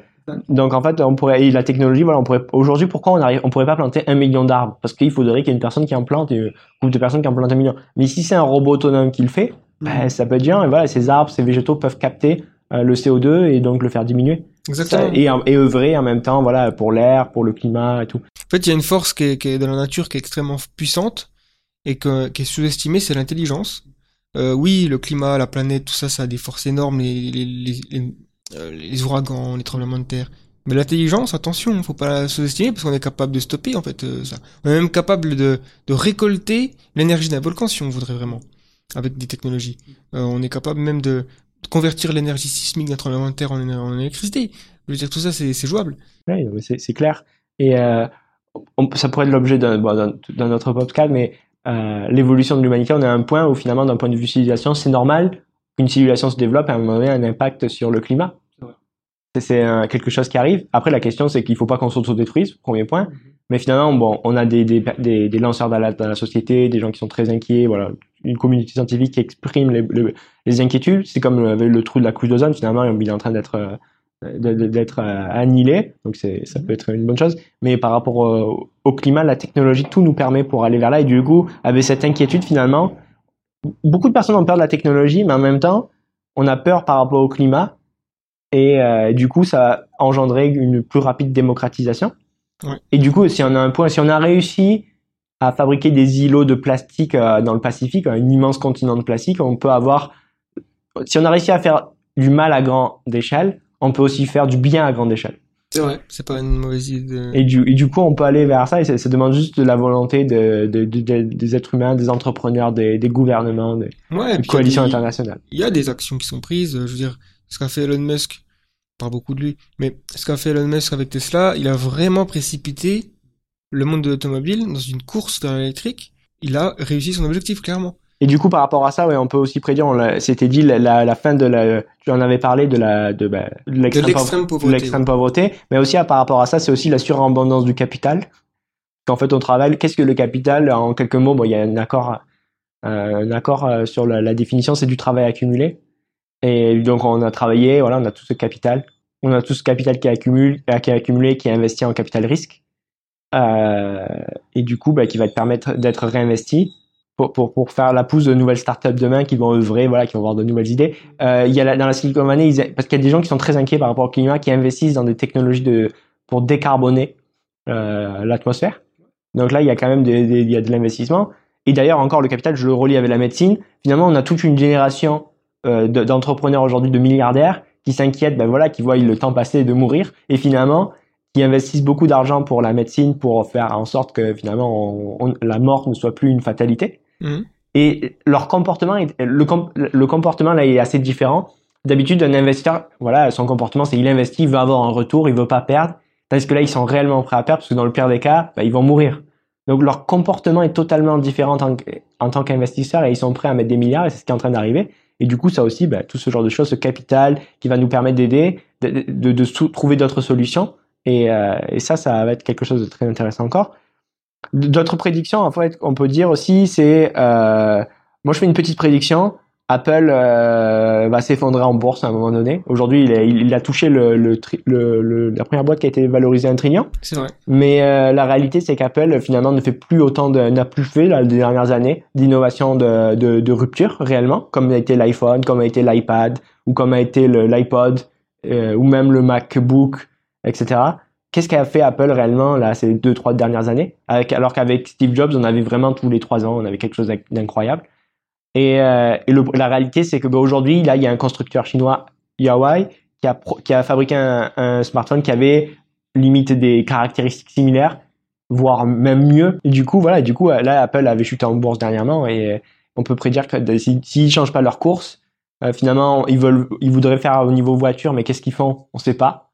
Et puis on aurait déjà des premiers des premiers éléments. Et puis la voiture c'est autre chose de fabriquer une voiture. Il faut trouver la bonne recette. C'est toute une histoire. Ils sont pas sûrs. Il y a Tesla qui aujourd'hui qui je veux dire la meilleure façon d'être un bon constructeur bah, c'est de construire des voitures mmh. c'est en forgeant qu'on devient forgeron et surtout que c'est pas une industrie facile mmh. parce qu'aujourd'hui les deux seuls en, en, je parle des, aux États-Unis les deux seules euh, entreprises qui ont jamais été euh, qui sont pas fait faillite dans les entreprises automobiles aux États-Unis en 200 ans d'histoire, enfin 150, c'est Ford et Tesla.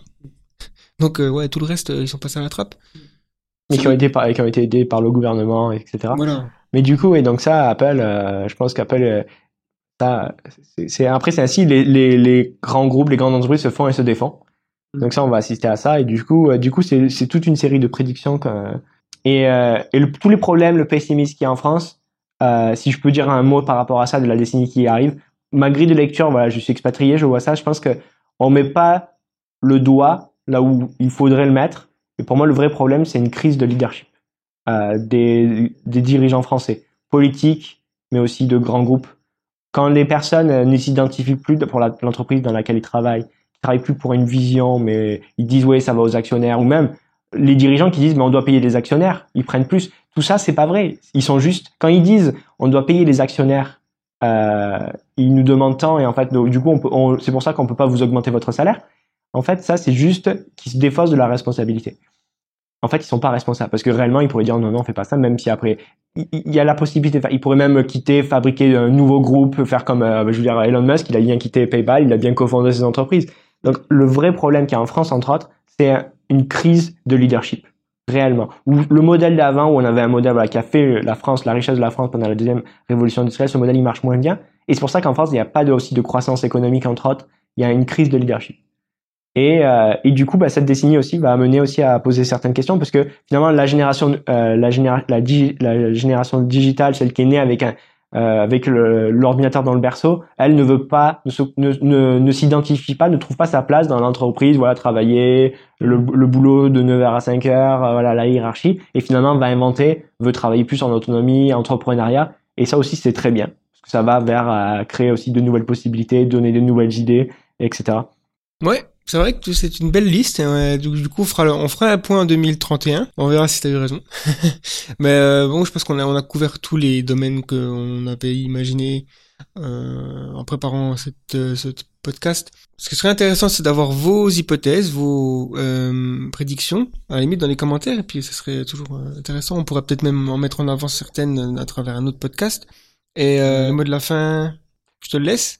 Le mot de la fin, c'est qu'il faut être très positif mais pas parce que c'est euh, par idéalisme, mais simplement parce qu'il regardez sur internet, lisez d'autres articles. L'esprit scientifique, c'est de toujours remettre en question tout, de ne jamais considérer que tout est acquis. Et euh, quand on regarde l'évolution technologique qu'il y a eu, ce qu'on peut faire aujourd'hui, je veux dire, il y a 10 ans, on n'avait pas de smartphone. Aujourd'hui, on a un ordinateur qui est beaucoup plus puissant que le serveur de Google il y a 15 ans, qui est juste dans notre poche là. Mm. Donc, euh, donc en fait, on peut, il faut être positif aussi parce que ça, on est plus efficient, on est plus heureux quand on est positif et quand on est plus heureux, on est plus performant. Donc bon, je, conçois que dans voilà, en France, il y a beaucoup de personnes euh, posent des questions, s'identifient pas au, au système actuel, etc. Mais en fait, euh, la technologie, tout ce qui arrive, c'est des choses incroyables. Et je le redis encore, hein, euh, le vaccin pour le virus du sida, c'est quand même quelque chose qu'on rêve. La voiture électrique avec plus de 1000 km d'autonomie, on en rêve. Euh, marcher sur Mars, on en rêve. Mais ça, ça va arriver, c'est là. Et c'est pas une spéculation. Regardez, faites des recherches sur Internet. Ouais, je finis par aussi dire un petit truc, c'est que c'est quand même important de se lever le matin et, être enthousiaste par rapport au futur, de se dire euh, voilà, j'ai envie de vivre des événements marquants dans l'histoire, euh, j'ai envie que mes enfants vivent aussi dans un futur viable. Voilà, c'est important de se dire on rêve, euh, mais c'est pas du rêve naïf. C'est-à-dire qu'on est, euh, enfin moi personnellement, euh, je me considère ni optimiste ni positif. J'aime pas trop ces mots-là parce que je pense que c'est plus une question de d'être euh, probabiliste à la limite, c'est-à-dire regarder le présent et voir où, où, les technologies vont, peuvent aller. Ça peut aller dans le mal ou dans le mauvais. Généralement, elles vont dans les deux. Mais il faut aussi prendre conscience des avantages et des, des côtés positifs, le qui peuvent, parce qu'on a besoin de, de ces technologies de rupture. Et aussi par rapport à ça, beaucoup de personnes disent alors on est dans un monde euh, aux ressources limitées, donc on peut pas avoir une croissance infinie, sauf qu'on va de plus en plus vers une société de la connaissance, et la connaissance, elle, elle est infinie. Alors après, on peut questionner de, bon, est-ce que c'est... Mais en, tout cas, tout ce qu'on peut faire en termes de connaissances, et puis même, les, il y aura... On peut commercer, voilà, tu me donnes un cours de, de piano, je te donne un cours de maths, euh, ça n'a pas d'impact sur l'environnement, et pourtant, on va de plus en plus vers ce genre de choses. Du coup, moi, euh, vraiment, le, le, le, mot et mon, mon partage, mon conseil même, c'est euh, imaginez que demain est positif. Imaginez que la décennie qu'on arrive est incroyable. Et la question, c'est qu'est-ce que vous pouvez faire Voilà, quelle, entreprise vous pouvez créer en pensant ça? Imaginez que vous êtes au début des années 2000 et que le bon coin n'a pas été inventé. Mais pourquoi vous le créez pas de vous-même? Ou imaginez que Facebook n'existe pas ou que même que Google est pas trop utilisé, pourquoi ne pas faire un moteur de recherche français en prenant en compte certaines choses? Imaginez qu'on est au début des années 2000 et que vous aviez la connaissance de ce qui allait arriver par la suite. Vous créerez plein de choses, plein de nouvelles entreprises, etc. Et finalement, ben, ça contribuerait voilà à l'essor économique, au bonheur de tout le monde, etc. Donc la question c'est, imaginez que ces prédictions ont la possibilité d'être réellement vraies, elles vont se produire, mais qu'est-ce qu'il faut au niveau, je veux dire, euh, entrepreneuriat, tout ce qu'il y a à faire, il y a un, champ des possibles incroyable. Donc, il, faut saisir l'opportunité. Il faut embrasser le futur et la décennie qui arrive. Il faut croire euh, au champ des possibles. Ok, bon, bah merci. Hein. Merci.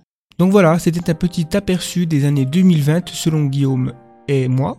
Si vous avez aimé ce podcast et nos contenus en général, n'hésitez pas à vous abonner, soit à la chaîne YouTube, mais aussi de vous abonner directement au podcast sur votre bah, sur votre application que vous utilisez de temps en temps pour euh, écouter vos podcasts. Et n'hésitez pas non plus à jeter un œil sur le site The Flares, hein, the-flares.com. Vous trouverez plusieurs choses, dont des articles, des histoires courtes de science-fiction, et vous trouverez aussi des courts-métrages de science-fiction, plutôt des séries de science-fiction. En tout cas, une qui s'appelle Les Chroniques de demain. Et vous pouvez aussi trouver nos longs formats. Et les longs formats, c'est un bon moyen de nous soutenir financièrement aussi. Et en plus, vous repartez avec euh, bah, quelque chose à, à regarder, quoi. C'est plutôt cool. On se retrouve très bientôt pour un prochain podcast ou une prochaine vidéo.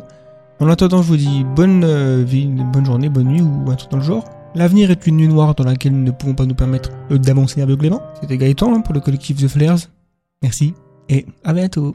Au revoir. Au revoir.